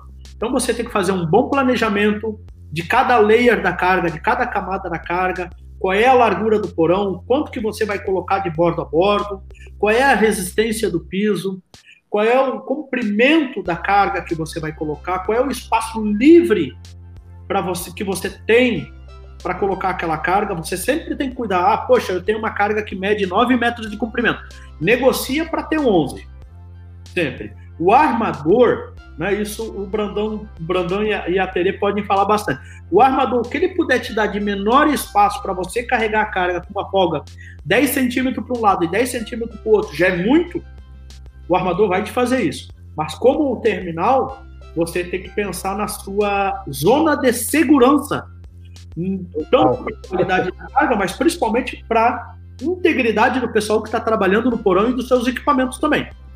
Então, sempre planeja. E é importante, ah, você vai terminar carregando o porão todo, então o plano tem que ser as duas extremidades, terminar na boca do porão, e tem que ser muito bem planejado. Se tiver que mudar alguma coisa, tem que ter um focal point, você tem que fazer a mudança com focal point, é, para aquela pessoa, ela tá com o plano na cabeça, ela tá, ela tá com a imagem como o navio tem que terminar, como tem que terminar o embarque, como o navio tem que sair.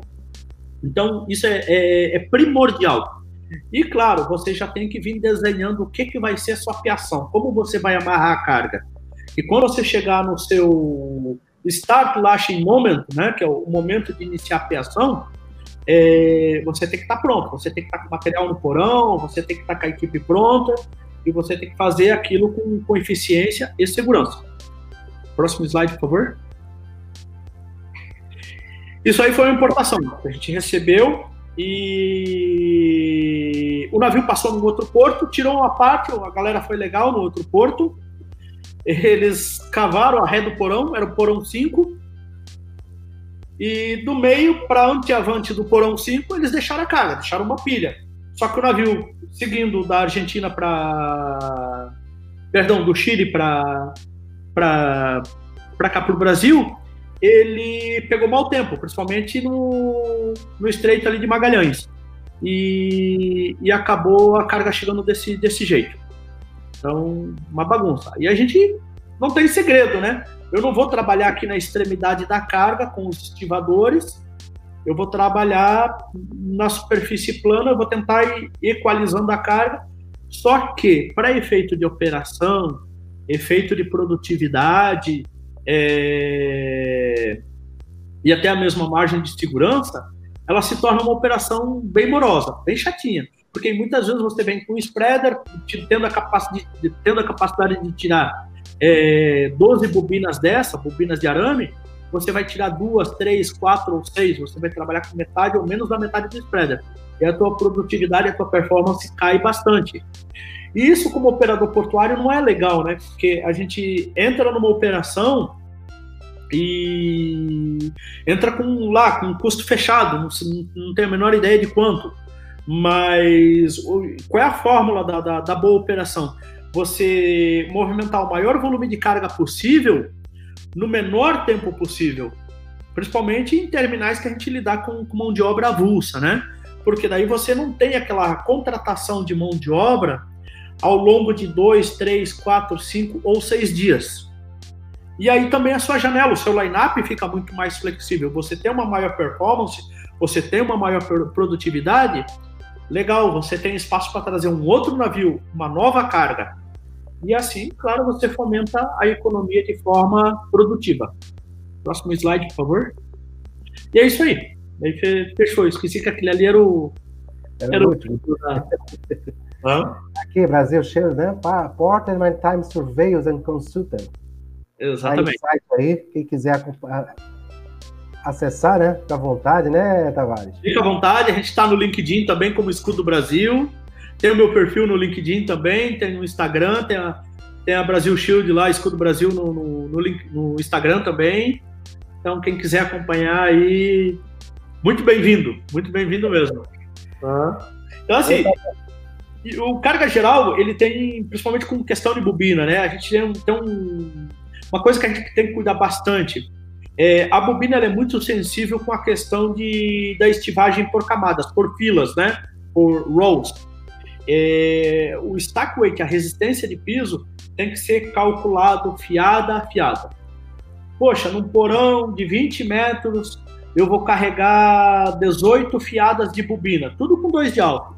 Bobina aí na média de 14 toneladas. Estou muito acostumado a carregar ArcelorMittal. Eu faço muito plano da ArcelorMittal É, eu até peço perdão, Montes, perdão, perdão mesmo.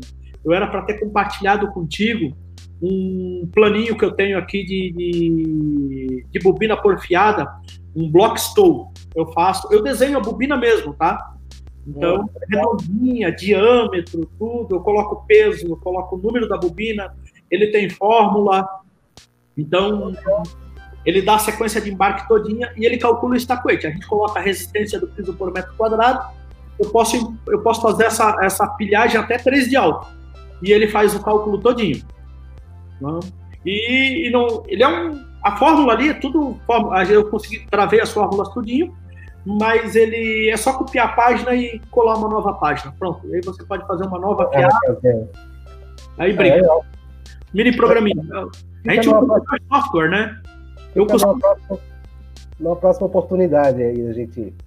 Não, mas temos, eu... temos muitos assuntos para falar, Tavares. Esse, esse nosso universo portuário, ele, ele sempre, ele sempre é, é, mostra que a gente tem sempre alguma coisa a mostrar, sempre alguma coisa Sim. pode acontecer e a gente, poxa, isso aqui a gente já tem vivência disso aí, entendeu? A gente tem como melhorar, né, mostrar, né, apresentar para a comunidade portuária né, algumas atividades. É, Tavares, a gente já está com uma hora e meia praticamente de, de live, né, de, de, transmissão. Eu queria ver aqui quem é que está com a gente. É, eu não sei se vocês vão conseguir pegar todo mundo que está que tá acompanhando, né, porque ele limita às vezes aqui o nosso, o nosso chat. Né? Uhum. Deixa eu ver aqui. Deixa eu ver se eu consigo puxar aqui. Puxar aqui. Tá, tá. Eu já tinha falado aqui, ó, Danilo Silva, o Thiago Lins, algumas pessoas. É, essa nossa transmissão, Tavares, está sendo feita no YouTube, no, na nossa página do Facebook, também na minha página do LinkedIn, Legal. É, então, e também na página do Jornal Portuário, ou seja, então a, a, audiência está espalhada, entendeu? Aham. Então, Legal. as pessoas estão aqui participando com a gente, aqui fazendo algumas perguntas. Eu não sei se vai dar para responder todas, mas aí tem o Danilo Silva, o Tiago Lins, que está acompanhando a gente, ou acompanhou pelo LinkedIn, o doutor Oswaldo Agripino dando boa noite aqui, parabéns pela iniciativa nossa, muito obrigado. Obrigado, obrigado ao doutor Agripino aí. O Jair Teixeira, ó, parabéns pelo tema. O Cícero Matias, Matiassos, Matiassos, Matiassos, acredito. A Solange Regina, como sempre, prestigiando aqui o nosso trabalho. O José Flávio Comanduli também, sempre está aqui com a gente. O Felipe França, o Gabriel Farias, é, ele até faz um comentário aqui, boa noite a todos. Tavares, quais as maiores recomendações de segurança durante a carga e descarga de carga geral e containers? Maior recomendação de segurança. Legal, legal. Vamos, vamos responder. Então, assim, ó, é, as maiores recomendações de segurança, né? É, cada porto tem a sua particularidade, cada operação tem a sua particularidade, né? É, a primeira é uma básica e é primordial, e aí, infelizmente ainda a gente vê pessoas que não levam a sério é o, o uso do EPI. Então, quando um técnico de segurança chama atenção, dá orientação, quando a empresa dá orientação para usos do, do EPI, é fundamental, pessoal, é fundamental. Ele realmente é, contribui muito para a nossa segurança, contribui muito para salvar nossas vidas. E também a gente tem que ter um senso de, de, de perigo muito aguçado e sempre olhar pelo próximo, né? Então, é, operações é, a bordo do navio, evitar andar, caminhar pelo bordo de terra, pelo bordo que o navio está atracado, a gente chama bordo de terra. É o lado do navio que está atracado, que está encostado no cais. Porque ali o guindaste está trabalhando, está movimentando a carga, trazendo para o porão, tirando a carga do porão, levando ela para a terra. Então a gente não tem que transitar nesse lado, porque a gente vai estar tá transitando debaixo da carga, corre esse risco. E aí não pode, os equipamentos são bons, são bons, mas tem equipamentos que estão falhos, né? tem equipamentos que não são tão bem conservados. Eu já peguei uma situação de carregar vergalhão no navio, na quinta lingada o cabo do guindaste se romper lá no porão. Então eu peguei a tripulação, tripulação indiana, O indiano é mais. tem um ego sensível, vamos dizer assim, né? Então. E aí eu peguei uma folcaça no cabo de aço. Então, pô, obrigado, obrigado, obrigado, obrigado, obrigado, porque, poxa, o operador rompeu, o operador arrastou o cabo na boca do porão, que não sei o que e tal. Beleza, então encosta aqui, vamos, vamos olhar esse cabo, né? Vamos com calma, tal. Ninguém se machucou, graças a Deus, mais importante de tudo. E aí, fomos olhar, tinha uma folcaça de arame passada no cabo. Então, o cabo já tinha uma deficiência. Então, às vezes, o pessoal, a tripulação, quer usar o cabo um pouquinho mais, porque quer economizar isso, aquilo. Infelizmente, não nos avisam, né? É, às vezes a tripulação acredita, o guindaste, o cabo, o guindaste, o equipamento está na sua revisão, está nas suas perfeitas condições, mas aquela surpresa infeliz pode acontecer. Então, evitar de andar pelo bordo de, de terra, usar o EPI primeiro, evitar de usar, andar pelo bordo de terra, seguir instruções do pessoal de operação. Poxa, é, vai descer porão, evita é, escada vertical, segue pela, segue pela australiana ou pela escada combinada.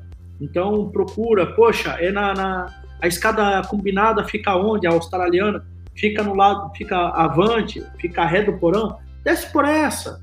Ah, então eu costumo descer por essa. Às vezes eu digo, pessoal, sou preguiçoso, mas eu gosto de conservar, gosto de conservar a vida, porque nessa escada você pode parar no meio do caminho. Uma escada caracol ou ela é uma escada combinada, você tem corrimão, tudo. Se você for descer pela, pela outra escada que é só uma quebra-peito, é... poxa, você vai ter que fazer uma sessão dela de 6 metros e vai ter que... não dá para parar no meio do caminho, você só vai parar na próxima plataforma. Então, os técnicos de segurança do terminal sempre dão muitas orientações. Qualquer dúvida, procura eles novamente. Poxa, pessoal, tem uma dúvida nisso? Como posso acessar o terminal? Como posso caminhar a bordo? Então é bem bacana. As, cada operação ela tem a sua particularidade. Que nem o Montes ressaltou aqui no começo da nossa live, é, o navio vem várias vezes no mesmo porto, o mesmo navio, mas cada operação, às vezes até trazendo a mesma carga. Aqui em São Francisco nós temos muito Vitória Bay, nós temos muito Pio Grande, mas cada operação deles tem a sua particularidade.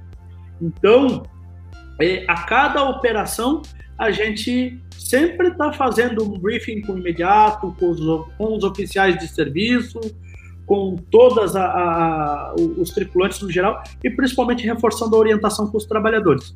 Cada uma tem a sua particularidade, mas eu recomendo assim, a minha primeira, né, é o uso do EPI é, respeitar as faixas, né, no acesso ao terminal, as faixas de pedestre, respeitar, respeitar os, as máquinas, os, os, as empilhadeiras, os caminhões, os guindastes, esses têm prioridades, é muito importante. Então, respeita, respeita-se eles, segue-se a faixa de segurança. No acesso a bordo, com os devidos EPI, transite pelo bordo de mar. Ainda assim, mantenha o cuidado, mantenha a atenção na boca do porão, não coloque mais do que o, o peito para dentro, porque você não precisa sentar na borda do porão ali para querer ver o porão todo. Então, dá a volta no porão, no quadrado do porão ali, e você vai ver bastante ali. Fora isso, o celular também, né, Tavares? Ah, importante, importante, Montes. Poxa, esse é importante.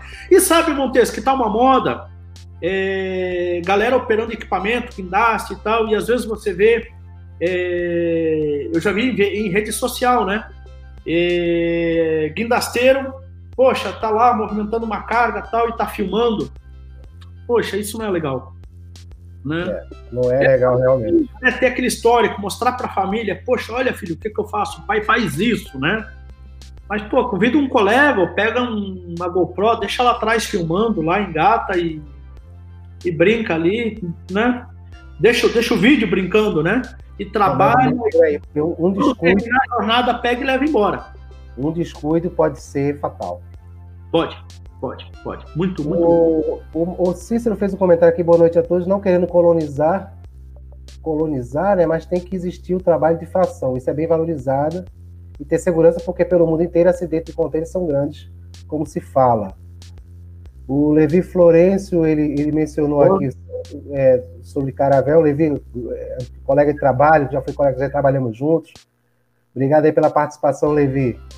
Uh, o Cícero, mais uma vez, fazendo um comentário aqui, bem participativo, né? Pode ser usado todos os tipos de modernidade, mas nunca se deve esquecer dos trabalhadores. Porque esse planeta Terra, onde tem porto de trabalho braçal, concordo com você, número de grau. Mas não se esqueça que acho que ele não completou aqui. Ah, que pena. Mas assim, ó, é, é, eu falo da tecnologia, é muito legal esse comentário do Cícero. E, e, e vale assim, ó, uma coisa que assustou muito, em 96, é, a... Achei aqui, achei o complemento da ah, Ele fala que esqueça que, que a força do trabalho é manual e deixa sequelas muitos pontos principais do Brasil. Não dão qualidade à vida do trabalhador, né, ao, trabalhador. Sim. Assim, ó, concordo com o, Cícero é, totalmente. E assim, ó, em 1996 foi implantado no ECT, é, Ertengá Container Terminal, na Holanda, os AGV, Automated Guided Vehicles, aqueles caminhãozinhos sem motorista. Então, é, eu fiz um treinamento no ano de 2002, quando eu, eu entrei no, no, terminal, na época de 2002, eu tinha saído do, do Biro Veritas, é, na, época, na área de inspeção, e aí eu vim para um terminal de, de, de é, terminal público, é, trabalhar com movimentação de container na época, foi onde eu aprendi bastante. E, e assim, quando eu fui para um curso em Santos sobre planejamento de container, aquilo foi legal, com o pessoal na época era Treinmar. E tinha até um senhor uruguaio, o, o, o Pablo, e, e, ele apresentou muito os AGV, os caminhões, né? Poxa, sem motorista. E aí a galera toda, poxa, mas se isso vir para o Brasil? Aí ele falou, se vir para o Brasil é legal. Porque assim, se vir para os terminais brasileiros, é, nós vamos ter que fortalecer a educação, o estudo dos nossos filhos, o estudo de todos. Nós vamos ter que fortalecer muito. Por quê? Beleza, não tem motorista no terminal, mas vai ter que ter mecânico. Vai ter que ter a galera de mecatrônica, de eletrônica, de mecânica hidráulica, de mecânica pesada, de mecânica diesel. Vai ter que ter mecânico para manter a preventiva de todos esses equipamentos funcionando perfeitamente. E aí tá, esse é um, ponto, né? É, os softwares que vêm. Os softwares fazem bastante coisa, mas que nem eu coloquei, a, a experiência da pessoa nele indo lá a bordo, ele conhecendo o navio, ele conhecendo, por exemplo, que nem eu coloquei da, das gavetas, né? Que nós temos a de 13 milímetros, que é um padrão plano, às vezes o porão é só 13 milímetros, mas às vezes ele é intercalado, 13 barra 42 milímetros. Quando ele tem a, a 42 milímetros, ou às vezes ele tem só a sigla 42 milímetros, isso está no GA do navio. Então, é, o que vale é o senso, do, do, a experiência, o conhecimento do, do planejador. E aí ele entra com, com isso que o software não tem essa informação, o software não traz isso. Né? E muitas vezes o software sugere para ele, poxa, carrega essa BEI, carrega essa e carrega aquela ali. Você coloca três portões carregando o navio do centro para fora, ou de fora para o centro. E a pessoa, não, eu vou mudar, eu quero fazer dessa forma. Pelo menos um eu vou colocar de terra para o mar e os outros dois eu vou deixar de mar para terra. Porque o software, ele é cego.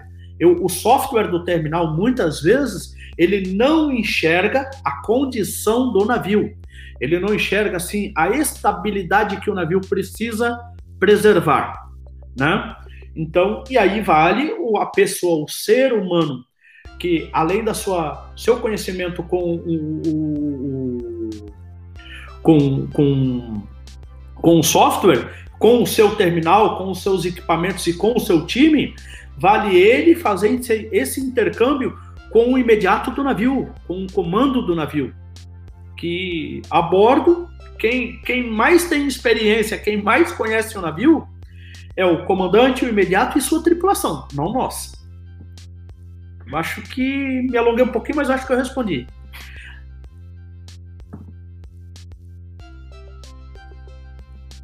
Montes, não estou te ouvindo, Montes. Ah, é porque eu, eu desativei o microfone aqui para não atrapalhar, porque como eu estou num ambiente mais aberto, aí às vezes eu tenho ruídos próximos. Então, para não atrapalhar, né, é para não sair o latido do cachorro mesmo. Estão lá do outro lado, Jaguarada. Então, na questão do agro, você vê como um ponto de impacto negativo com a diminuição da operação de contêineres em alguns portos? Isso é um questionamento de jornal portuário. Boa pergunta, boa pergunta. É... Olha só, eu acho que assim, já tem, tem, tem, tem um volume de containers para a Ásia, né? É... Levando, levando grãos. Principalmente porque é uma ideia da, em alguns, alguns importadores da China de volumes razoavelmente pequenos, né? É, não volumes tão grandes, não é um graneleiro que vai levar aí 60, 75 mil toneladas de granel, né? Mas às vezes tem, tem, tem alguns importadores da Ásia que eles compram volumes pequenos, tipo 5 mil toneladas de grãos, de milho, soja, principalmente soja, né?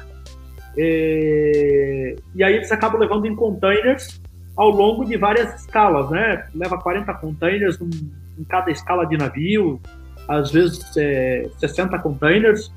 E, e, claro, descarrega o container em caminhão e o caminhão vai fazer mais, sei lá, mais mil quilômetros aí de rodado para entregar o container no destino final, entregar a soja no destino final, né?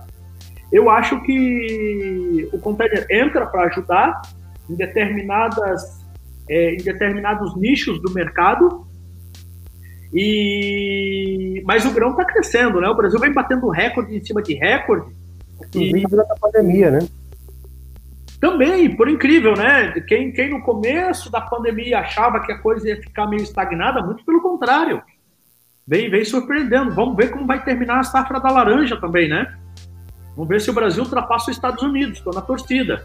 Então, porque, poxa, tanto na soja como na laranja nós somos concorrentes aí direto. Eu acho até que no algodão, né? Então, felizmente no café ninguém nos passa, né? Ah, pelo menos isso, né? É. Então... O comandante Oscar Cortés deixou uma pergunta aqui, como você compartilha, como você compartilha essa informação com o imediato, né? Para não afetar. É naquela hora que a gente estava conversando sobre a estabilidade do navio, os carregamentos sendo de bordo apenas e afetando a estabilidade do navio, como é que você compartilha isso imediato? É, acho que você já tinha falado aí.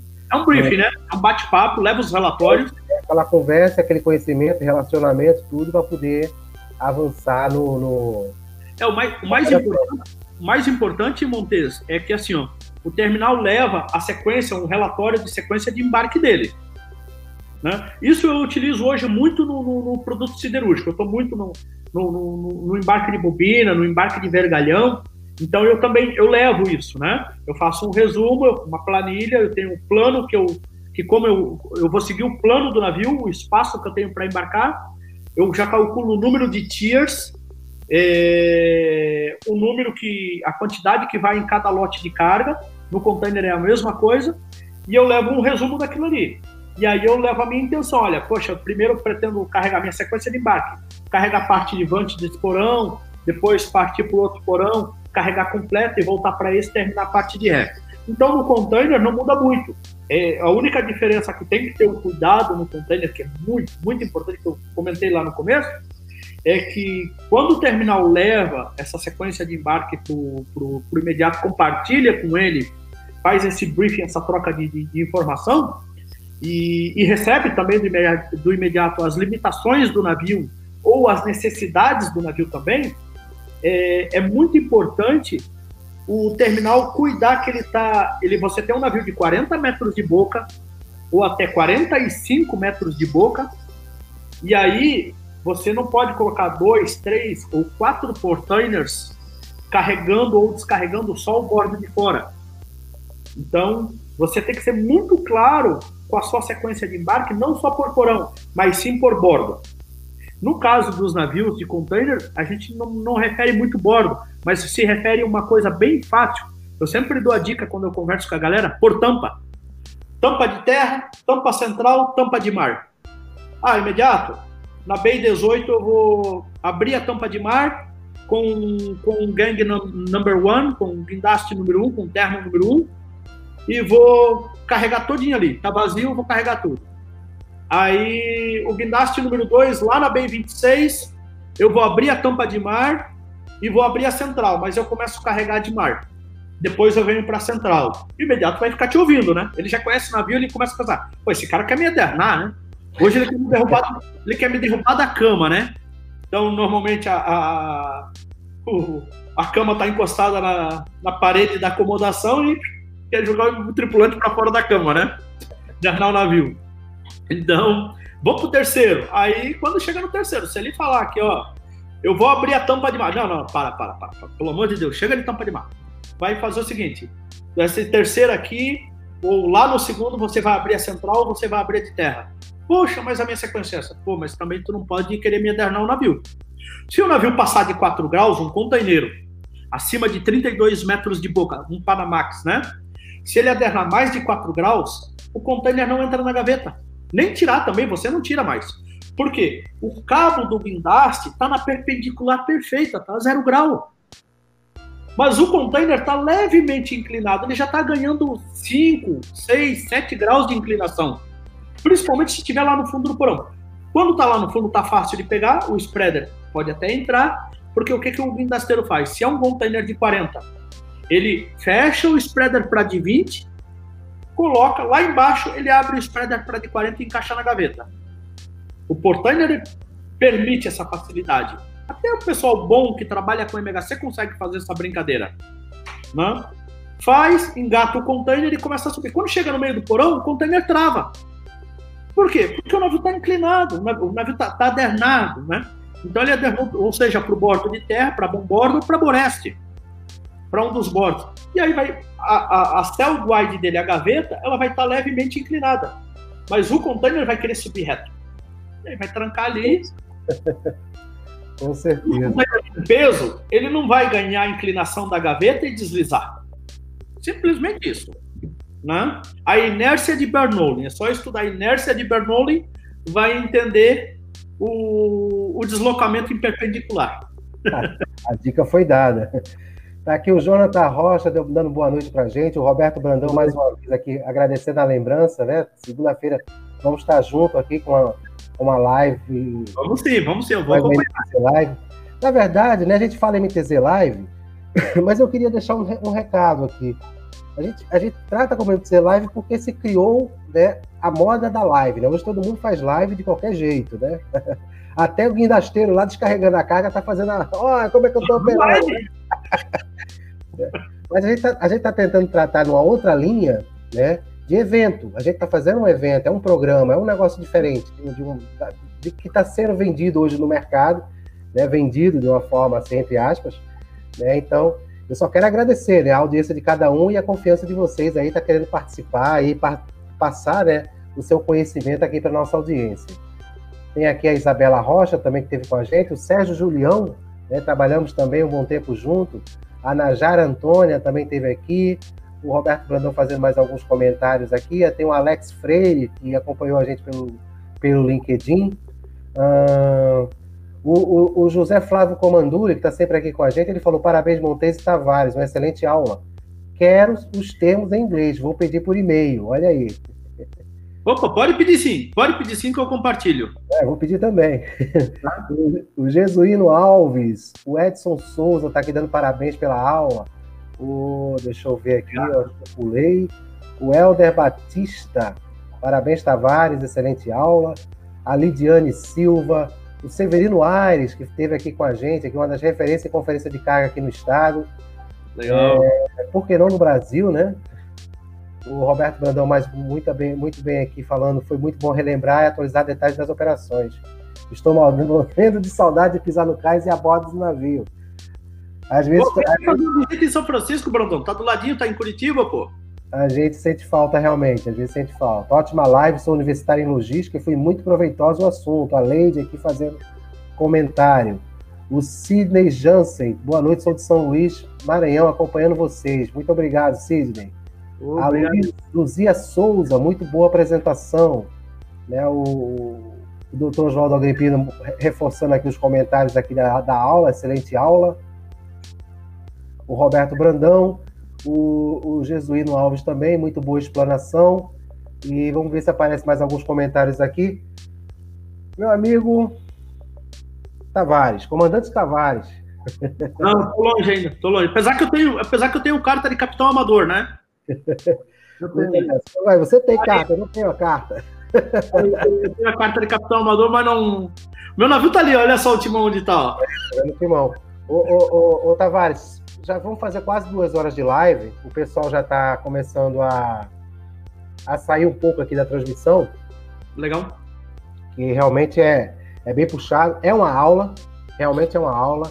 É muito extenso, né? É muito extenso, realmente. Quem trabalha na área portuária entende muito bem do que você está falando. Pessoas que estão entrando agora, quem está tá estudante, universitária de logística também, foi muito proveitoso para ela. Então, quer dizer, para quem vai ficar acompanhando aqui a nossa transmissão gravada depois lá no, no YouTube, vai ficar lá a aula, vai ficar a aula e o contato do Tavares também, para que possa é, é, é, aprender um pouquinho, né, tirar as dúvidas também. Inclusive, vou aproveitar eu vou deixar os seus contatos aqui e vou ver aqui o, o, o doutor Oswaldo Agripino. Ele pode, deixou aqui um questionamento. Poderia citar um ou dois casos complexos envolvendo seguro de carga, né? Seguro de carga, né? Seguro de, deva ser desse, de amador, não tem nada, é profissional. Parabéns. Eu acho, que, eu acho que seguro de carga, talvez, eu não sei se ele teve se referindo a, a, ao lashing, né? Creio que seja um lashing. Pode ser, pode ser. Eu, eu peguei aquele caso da foto do slide lá, que a gente pegou uma carga de, de, de bobinas de arame, estavam muito. O navio tinha passado no Chile, descarregou parte da ré do porão no Chile e, e tombou né, toda a carga. E aí ali envolveu, teve, teve, teve uma galera de PNAE, participou, tudo. Eu não estava nesse, nesse trâmite, na época eu estava envolvido com operações mesmo, então, mas assim, um caso que, que me chama a atenção foi em 2009. É, a gente estava em Forte aqui em, em, São Francisco em operação de descarga de iate, né? E, e a gente teve uma, uma passada aí numa descarga de iate aí é, por um erro de, de estivagem na, no Mediterrâneo na hora de embarcar o iate, o pessoal passou uma cinta sem, sem o calço na bolina, e era um iate grande, 110 pés. E aí eles deixaram um sobrecalço, que é o flyboat, perdão, perdão, é, stability, stability, stability Phantom. São aquelas bananas que tem na lateral do iate, como se fosse um verdugo, né? normalmente é na popa, e ele se emenda com a plataforma de popa dele então a plataforma de lazer. E, e tinha um pedação grande de madeira que era só para afastar a linga, para a linga não esmagar essa, esse verdugo, né? Que é um, e o pessoal do iate aí chama como banana de flutuação, porque ele lembra aquele banana boat e tal. E aí, como o iate estava a contrabordo do navio, o mar estava um pouquinho agitado, é, enquanto a língua estava sendo pesada, isso foi isso foi em Nápoles, na Itália, o embarque. Essa, essa, esse, esse calço grande de madeira, era uma madeira de lei, era um calço pesado, estava meio que preso à, à, língua de poliéster, ficou batendo contra a lateral do iate, trincou o iate, trincou o casco. Começou a fazer água na praça de máquina. E eles não tiveram outra saída. Pesa a língua e uh, coloca para bordo. Quando eles fizeram isso, o calço foi para fora. Quando chegou na metade do caminho, o calço saiu da linga. Pegou aquele. Eh, aquele eh, esse verdugo que o, o tem na lateral, esse, esse, esse stability pontoon dele, e, e, trincou todo também, porque a linga começou a pressionar contra ele. O iate foi, era para o Rio de Janeiro. Quando o navio chegou lá no Rio de Janeiro, é, o dono deu recusa. Então, foi um caso assim que aí tentaram levar o. A ideia era levar para Imbituba, para o fabricante do iate é, fazer o reparo ali em Imbituba ou em Florianópolis e tentar vender o e, e, tentar vender o iate aqui na região de Santa Catarina, né? E mas aí o Porto, a galera lá de Imbituba deu deu a negativa e veio para São Francisco do Sul, o pessoal consultaram, estudamos, eu participei muito nessa operação Aí estudamos tal, eles tinham feito já um remendo por dentro, tinham feito um remendo externo também, isolando a trinca, para que o iate pudesse ir para água e não fazer mais água. mas a nossa preocupação era na hora de tesar, né? Então, mas aí tinha uma fórmula simples, que era você não fazer a sobrecarga sobre uma única linga. Era você aumentar o número de lingas, né? Como é feito nos super iates de alumínio. Os super iates de alumínio, eles têm um, um D-beam, que ele é, você tem um beam, o spreader beam, que corta o iate bordo a bordo, e você tem um D-beam, que vai conectado na extremidade de cada bordo, que ele faz sentido para a popa. Aí ali você pode colocar quatro, cinco lingas planas, lingas largas, de 30 centímetros, 50 centímetros de largura, né?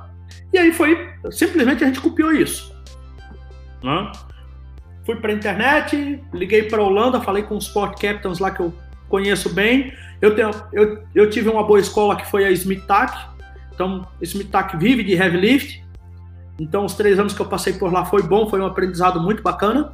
Conversei com os conhecidos, ó, faz isso, isso, isso, olha essa foto, faz assim, faz assim. Beleza. Conversamos no terminal, alinhamos, pegamos o engenheiro de manutenção que tinha, pegamos chefe de operações, planejamos tudo e colocamos o iate na água. Então, assim, foi o que me chamou a atenção, foi isso, né? Mas nada além disso assim, de, ah, de eu passar alguma coisa. Graças a Deus, os, os lashings de todas as operações que eu fiz, eu ainda não recebi nenhum telefonema. Né? Então, se eu não recebi nada, é porque eu entendo que não. E eu já eu também não. A gente carrega muito vergalhão pro, pro Peru e pro Chile. E eu já tive navio que eu atendi duas, duas, três vezes, principalmente Torco, né? Torco eu já atendi umas três vezes alguns navios. Então, mesmo tripulante, tudo, e não tive nenhuma negativa. Perfeito, doutor Tavares. Eu, a gente está chegando aqui a duas horas de transmissão, o pessoal está aqui acompanhando a gente, chegaram alguns comentários aqui do Agripino, o Roberto Brandão também participou aqui com a gente. Mas eu vou deixar o espaço, agora o espaço é todo seu, para as suas considerações finais. É, eu vou passar aqui o seu contato aqui também. Deixa eu só tirar esse bannerzinho daqui, vou passar os seus contatos, vou deixar você aí com a audiência agora para suas considerações finais. Depois eu, eu volto para a gente se despedir e eu vou me despedir da audiência também. Tá ok. Então tá. Pessoal, obrigado aí, primeira, primeiramente, obrigado aí pela atenção, pela audiência, obrigado por participar conosco, contribuir bastante aí para essa live. O nosso amigo aí, Montes, que abre esse espaço para nós. É uma divisão de ideia, a gente tá, eu estou bem pronto a ouvir, a aprender com vocês também bastante e assim como dividir um pouquinho do, do, pouco que eu sei, do pouco que eu aprendi com outras pessoas, obviamente, e ainda tenho muito para aprender também, para dividir com vocês. Agradeço bastante a atenção, é, reforço os cuidados que a gente tem que ter com operações, é, segurança sempre em primeiro lugar, sempre consulte alguém com mais experiência, sempre ouça a dica do pessoal ao redor, filtre bem é, viva o mundo a bordo. Eu sou suspeito de falar porque eu adoro o navio, mas viva o mundo a bordo, que o aprendizado é enorme e é para a vida toda. Mais uma vez, muito obrigado a todos. Tavares, muito obrigado pela, por ter aceitado o nosso convite mais uma vez, da gente ter Eu que agradeço. Coordenado tudo isso aí, esse material que você preparou, que você teve que estar na sua correria, no seu dia a dia, e você ainda dedicar esse tempo aqui, né, que você poderia estar nessas duas horas agora assistindo um programa na televisão, descansando, dormindo, né, fazendo um pouco do lazer, que a gente precisa também. Eu agradeço você ter disponibilizado esse seu tempo para estar aqui com a gente. Tá certo? Então. Eu mando um obrigado especial para minha esposa, né, que me, que me permitiu estar aqui. É, eu acho que. É, é... A contribuição da família vale muito. Né? Com certeza, a gente precisa deles, com certeza. Sem eles a gente não caminha. Com certeza. Ô, ô, Tavares, então, você só me aguarda, eu vou me despedir da audiência, certo? E a gente volta a falar dos bastidores, tá bom? E aguardo. Muito obrigado. Bem, pessoal, quero aqui agradecer né, a audiência de vocês, estar aqui com a gente até agora, tem acompanhando aqui a nossa, a nossa transmissão, no, no nosso evento, uma excelente explanação, excelente aula do, do Tavares, foi, foi uma coisa assim, bem sensacional, a gente sempre se surpreende. É, e eu quero agradecer também né, as pessoas que estão chegando agora, mas que já me conhecem já há mais tempo. Né? Ontem completamos seis anos de fundação da MTZ. Então, entre altos e baixos, né, a gente vem aí superando cada momento, superando todas essas dificuldades que a gente acontece, não, que, que acontece, né, não só né, na questão econômica, mas a gente está passando por um período de pandemia que afeta de qualquer de, de alguma forma. Né. Reforço para vocês é, a questão da, da, da, comunidade portuária brasileira, né? Eu quero agradecer aqui, dar um parabéns a todos eles que fazem parte. Né? Quero dar meus parabéns aqui, agradecer o apoio do Jornal Portuário e, e que vem aí sempre tentando divulgar aqui o nosso trabalho. Né? A gente está sempre junto aí. E a gente tem aí muito assunto para falar, né? Recentemente teve um acidente que aconteceu em Santos, então a gente está planejando aí um, um, evento aí, um, um programa para falar né, sobre a segurança portuária. Estamos organizando também um evento que vai ser da Semana da, da, do Meio Ambiente, do, do, da Segurança do Trabalho, né? E da, da, e da, da, da Saúde. Estamos organizando também esse evento. Segunda-feira a gente vai estar aqui com o Roberto Brandão, né, e a Terê para falar sobre carga de projeto, né, que vocês viram as cargas de projeto aqui é bem atrativa, né? Imagine trabalhar com elas, né? Então é bem interessante. Isso aí vai ser uma live bem, bem acho que vocês não devem perder, né? Eu recomendo que vocês, vocês tenham que assistir. É, deixa eu ver se eu estou esquecendo mais alguma coisa. Hoje, quinta-feira, né, pessoal? Quinta-feira, sexta-feira chegando, aí final de semana. Como eu sempre falo, se cuidem, quem não puder ficar em casa, se cuide da melhor forma, quem puder ficar em casa, continuar trabalhando no home office, tome cuidado, que apesar dos números, graças a Deus, estão diminuindo, mas a gente merece ainda ter essa atenção, esse cuidado com a, com a pandemia. É, tirando isso, também tem um programa que a gente vai estar trabalhando aí, né, que é Portos e Personalidade, isso aí vai ser bastante interessante, já, já vem desenhando há um tempo aí, eu acho que agora vai sair do papel. Ele já está com convidado aí, não vou falar agora, apenas quando confirmar, certo? E para quem está participando aqui, acompanhando com a gente, compartilhe aqui o nosso trabalho, divulguem a, a, a, o canal da MTZ Live, né? compartilhe quem quer saber mais um pouco sobre a MTZ. A gente já passou aqui o site, aqui no, no, quando terminar também aqui, a gente vai deixar uma musiquinha tocando aí de relaxamento para vocês aí acompanhar, pegar os dados do Tavares novamente, pegar os, os nossos dados, as nossas informações. E, e, vamos aí, a gente vai estar divulgando aí a próxima live aí do, do Roberto Brandão. A partir de amanhã a gente já vai estar divulgando aqui no nosso, nas nossas redes. Né? O Roberto já vem divulgando, já está confirmado. E vamos em frente, gente. Agradeço demais aí a atenção de vocês. Desde 2017, março de 2017, eu, eu já venho produzindo lives aqui pela MTZ, né? sendo que nos últimos meses, de uma forma mais dinâmica, mais rica, onde a gente tem presença de personalidades profissionais que realmente fazem a diferença no nosso mercado, na nossa área.